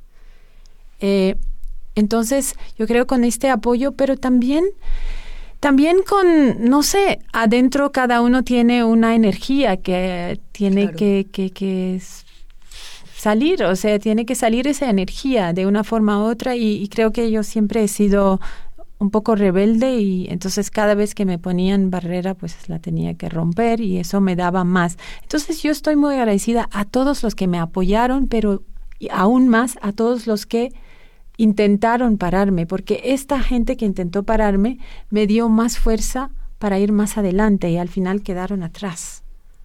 Eh, y, y, hoy en día, o sea, en mi trabajo, porque soy directora, tengo una cierta imagen de ejecutiva, pero al mismo tiempo soy poeta, soy madre. Hoy en día trato de, de dar un ejemplo de que se puede, se puede hacer lo que uno quiere, la combinación de cosas que uno quiere. Y, y, muchas veces yo rompo un poco la imagen de lo que debe ser una directora en la manera de hacer, en la manera de hablar, en la manera de vestirse, en la manera de ir a las reuniones estas grandes. A veces vengo con el niño porque está enfermo y no lo voy a dejar en la casa. entro a la sala de reuniones de ejecutivos con mi hijo y está conmigo. Nadie puede decir nada porque todos tienen hijos y saben que ellos no querrán que su mujer salga de la casa si el niño está enfermo. Pues yo, yo soy igual. Entonces, con estas, estas cosas que son importantes, aunque parezcan pequeñas, yo creo que aprendo a existir con esas, bueno, muchas cosas. Es que al principio de la conversación, precisamente, eh, decías, ¿no? Para el trabajo periodístico, que es completamente separado, vamos a ponerlo ahorita de la poesía, jugabas, utilizaste la palabra juego, yo no sé si la, la debemos retomar o no, hacer esta otra persona. Y en este caso hablabas de, de un hombre, ¿no? De, de, una Dima hombre, vamos a ponerlo así. ¿Cómo, el proceso de quitarse la máscara y de de pronto decir, a ver, me voy a llevar a mi, a mi hijo al trabajo, a mi hija al trabajo, no es el proceso más sencillo. Y quizá ahí está el germen de la poesía, cuando uno tiene que quitarse esta máscara de alto ejecutivo que de vez en cuando todos nos tenemos que poner. Esa, por un lado, me gustaría saber tu opinión, pero también por el otro, y desde el lado de los periodistas, ¿tenemos que ponernos máscaras? Los que trabajamos en medios de comunicación. Mira, si trabajas en televisión y también tienes que sobrevivir toda la presión en la sala de redacción, Oh, la presión física, la presión, o sea, eh, para, para llegar a donde yo llegué, tuve que darle pruebas a todo el mundo y a mí que sí puedo hacer lo que sea. Ir a la selva, aunque tenga la regla, eh, estar embarazada y subir montes y hacer mis historias, eh, amamantar en medio de pff, caos. Eh, este, todas estas cosas hacen que te, bueno, que, que, que, te hagas mucho más fuerte y entonces fuerte adentro quiere decir fuerte afuera y fuerte afuera es ser yo, madre, no soy hombre, madre y ejecutiva. Pues si, si lo quieren, muy bien, no lo quieren, que pongan un hombre como ejecutivo. Yo tengo muchas otras cosas que hacer en la vida, si no me quieren aceptar en, en esto. Y, y, sinceramente ha sido de verdad así, o sea, yo dije cuando me ofrecieron este cargo ejecutivo, yo dije, pero yo no soy el hombre que yo era antes de corresponsal. Y ellos dos quedaron como hombres, ¿no? Sí. Mirándome, ¿de qué estás hablando? Dije, no, ahora soy madre y soy mujer y mi, mi, vida de mujer, de madre, es más importante que este trabajo. Eso quiere decir que voy a darle prioridad a esto. Si ustedes están de acuerdo, muy bien. Si en algún momento no están de acuerdo, me dicen y es una, es una decisión mía esto. Y la verdad todo el mundo lo respeta. Y eso te dice, es lo mismo que la poesía. Cuando tú te atreves y tomas la decisión y la iniciativa y intentas empujar la línea donde tú pensabas sí, que las cosas sí.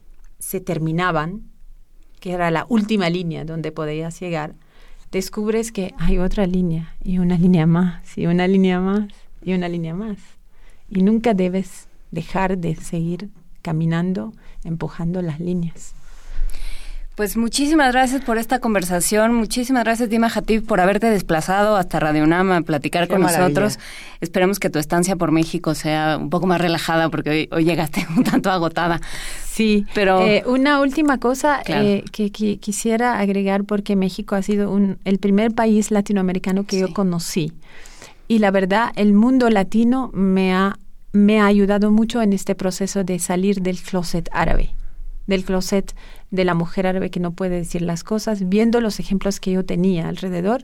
Y yo creo que el clima, la lluvia, el monte, lo verde, todo esto, los pájaros, esa, esa, esa mezcla de culturas en América Latina me ha ayudado mucho a abrirme adentro. Y de hecho la, la lluvia, todo lo que es latino está muy presente en mi poesía árabe vamos a tener que leer todo el trabajo. Se van a quedar muchos poemas para Poesía Necesaria de Dima Hatib.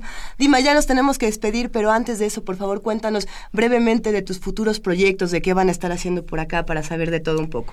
Mira, estoy aquí para dar una conferencia, uh, bueno, que la di hoy. Eh, que bueno, son conferencias que doy eh, para hablar de AJ Plus, a veces hablar de otros temas periodísticos, pero a futuro, ¿qué es lo que quiero hacer? Claro, en mi trabajo, por supuesto, quiero que AJ Plus sea cada vez más eh, influyente, con mucho impacto en los jóvenes. Y aquí en México, de hecho, estamos empezando ah, desde hace pocos días eh, estamos empezando a tener presencia fija de AJ Plus en español para, para hablarle a los jóvenes mexicanos sobre los temas que sí importan a los mexicanos desde el punto de vista mexicano. Y eso es lo que vamos a tratar de hacer en los próximos meses. Pero ¿qué, qué me queda hacer por adelante? Yo creo, yo creo que va a ser escribir mucho, que no me da mucho tiempo ahora con este trabajo, pero también seguir viajando, viajando en mi adentro, ¿no? Porque este es el viaje más importante de la vida, es el viaje adentro. Tienes este poema que dice la única patria que no he perdido es el viaje y te lo agradecemos muchísimo. Dima Hatif, eh, directora de la cadena AJ Plus, poeta, mujer árabe, mujer valiente. Gracias por estar con nosotros esta mañana. Gracias a ustedes.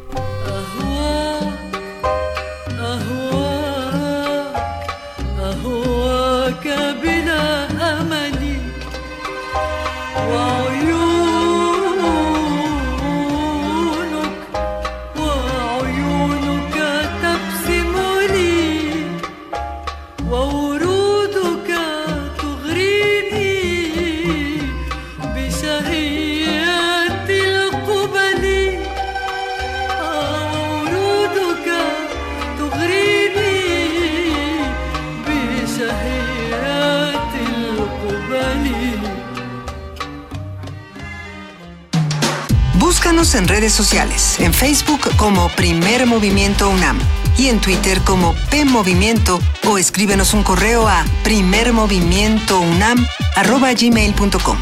Hagamos comunidad.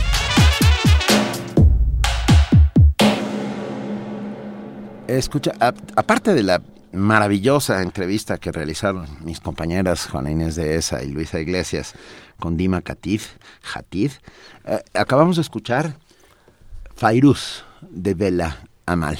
Gran, gran conversación. Gracias a todos los que nos han escrito. Y, hay que decir, Benito, que esta melodía que escuchábamos la pidió Dima Jativo al final de la entrevista. Le preguntamos hoy qué te gustaría escuchar mientras leemos el poema, mientras hablamos contigo.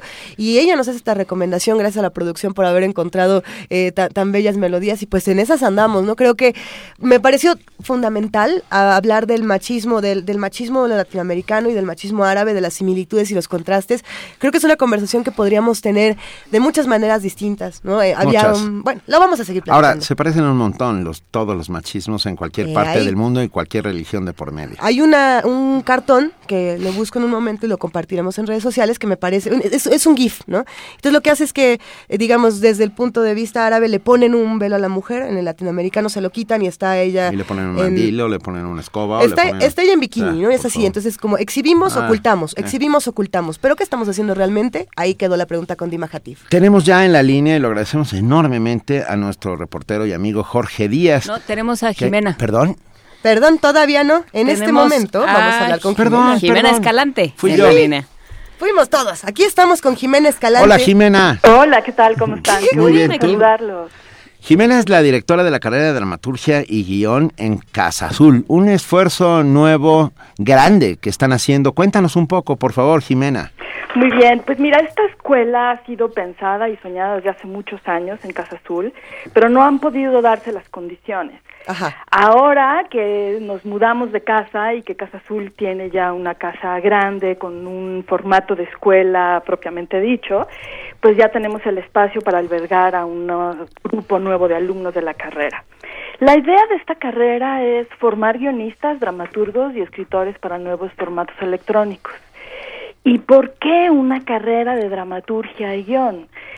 Pues porque no hay en México, aunque parezca rarísimo lo que voy a decir, no hay una carrera de dramaturgia. Los dramaturgos en México para formarse tienen que salir o de las escuelas de teatro donde estudiaron actuación y dirección o desde luego en distintos talleres, ¿no? Que es lo que me pasó a mí y a la mayoría de los dramaturgos de mi generación. Fuimos formando talleres que fuimos con Vicente Leñero, con Hugo Argüelles y en fin, con todos los dramaturgos ya formados y los que hemos querido hacer una carrera formal hemos tenido que salir de México para tener un conocimiento así académico, digamos.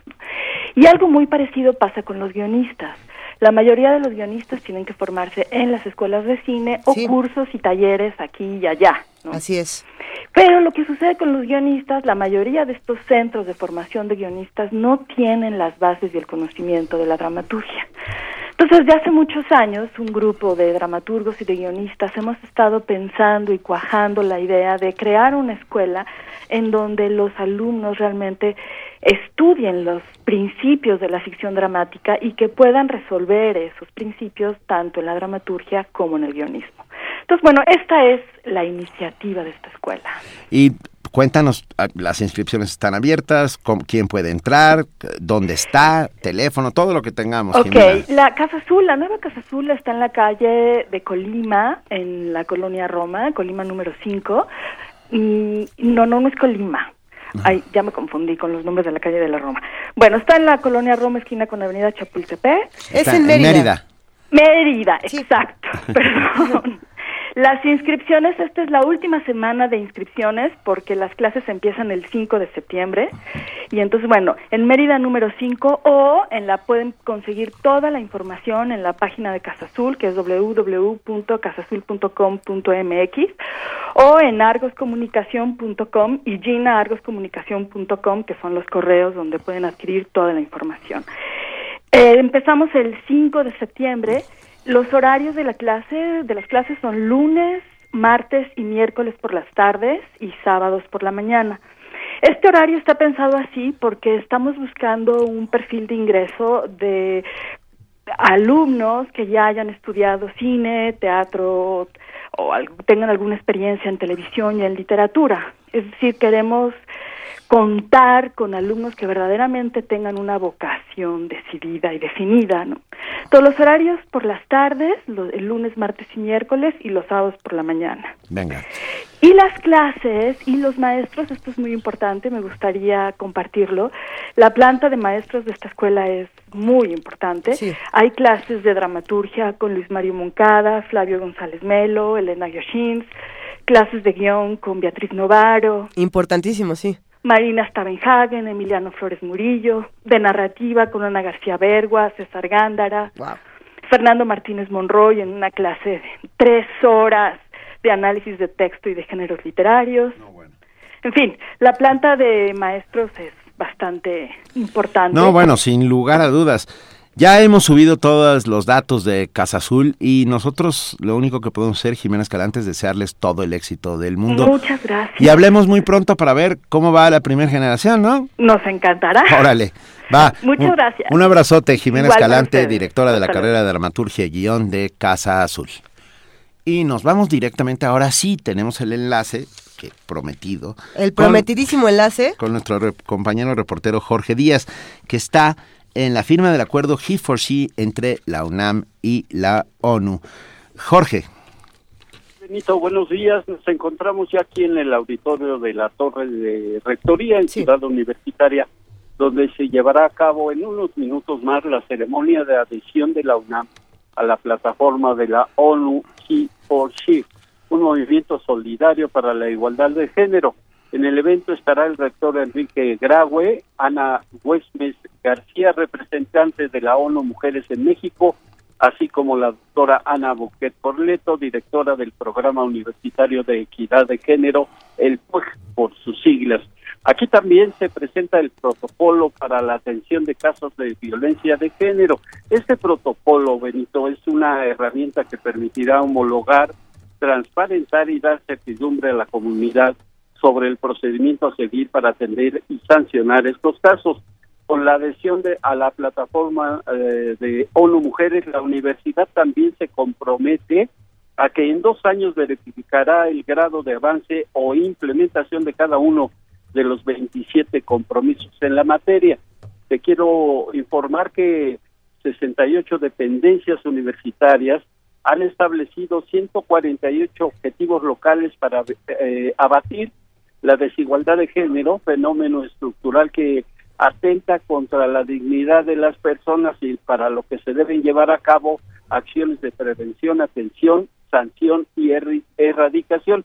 Y como ustedes lo saben, Juana Inés, Luisa Benito, los que elaboramos en Radio UNAM, eh, haremos una caminata en los alrededores de, la instalación, de las instalaciones de Radio Universidad a la una de la tarde, por lo que desde aquí hacemos una cordial invitación a nuestros radioescuchas y que nos acompañen, además de los espacios que tenemos ya designados para difundir contenidos eh, sobre la igualdad de género. Te quiero informar, Benito, que en breve surgirá un nuevo programa de Radio Universidad que abordará exclusivamente este tema, algo que debemos combatir todos los que habitamos este país y, por qué no decirlo, del mundo, para evitar la desigualdad de género. Nosotros seguimos aquí en el auditorio de Rectoría de, de la UNAM, eh, Benito, Juan Inés Luisa, y de lo que aquí ocurra estaremos dando cuenta. Muchísimas gracias, Jorge. estamos todos empeñados en el mismo tema de la igualdad de género. Nosotros, primer momento se sumó rápidamente a la campaña Así es. Y apoyamos toda, todo Radio UNAM, todos apoyamos aquí, He for She, apoyamos la equidad y te mandamos un gran abrazo. Gracias por compartir con nosotros, Jorge. Gracias. Un buen día. Abrazo. Buen día. Ya nos vamos. Ya nos vamos, nada más hay que decir que Radio UNAM se suma a He for She y que vamos a tener una serie de actividades, vamos a tener una emisión sobre diversidad y género, vamos a, tener una serie de cápsulas con eh, miembros eh, donde se expresa la opinión de diferentes miembros de nuestra comunidad. Vamos a hacer esta caminata que nos tiene a todos muy... No sabemos todavía cuándo es, ni, ni cuándo, ni dónde, nadie sabe el día ni la hora. Ahí les avisaremos. Ahorita, les contamos. ¿Eh? Luego les contamos y vamos a, también a hacer una serie de cosas para la equidad de género. Vamos a tener nuestras cápsulas de primer movimiento. Por supuesto, tomaremos una serie de comentarios de Dimajativ y de otras entrevistas que hemos hecho, pues porque es un tema que nos ha ocupado desde el principio. aquí, desde el principio. De esta emisión. Eh, los ganadores de los libros del Fondo de Cultura Económica, Elena Martínez Alfonseca y Ana Alvarado. Y para almacenados, Adrián Palma Patricio, José Luis León Gómez, Carla Ríos Valdés, Ana Cristina Fuentes Valdés y Juan Mario Pérez. Todos ellos ya pueden recoger sus boletos 30 minutos antes en la taquilla con su identificación a las hoy a las ocho y media en el Teatro Rafael Solana.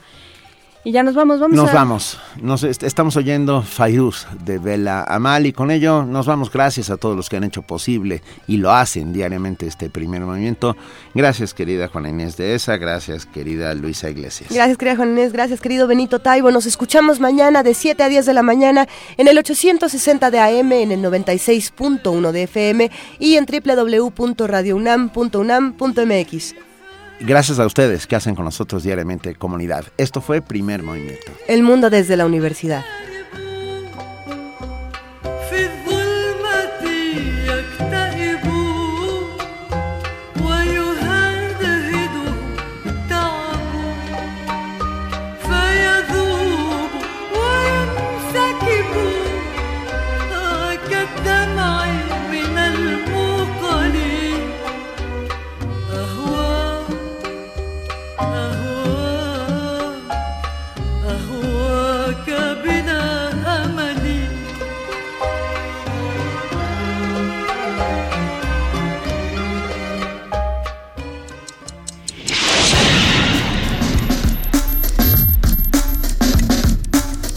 Radio UNAM presentó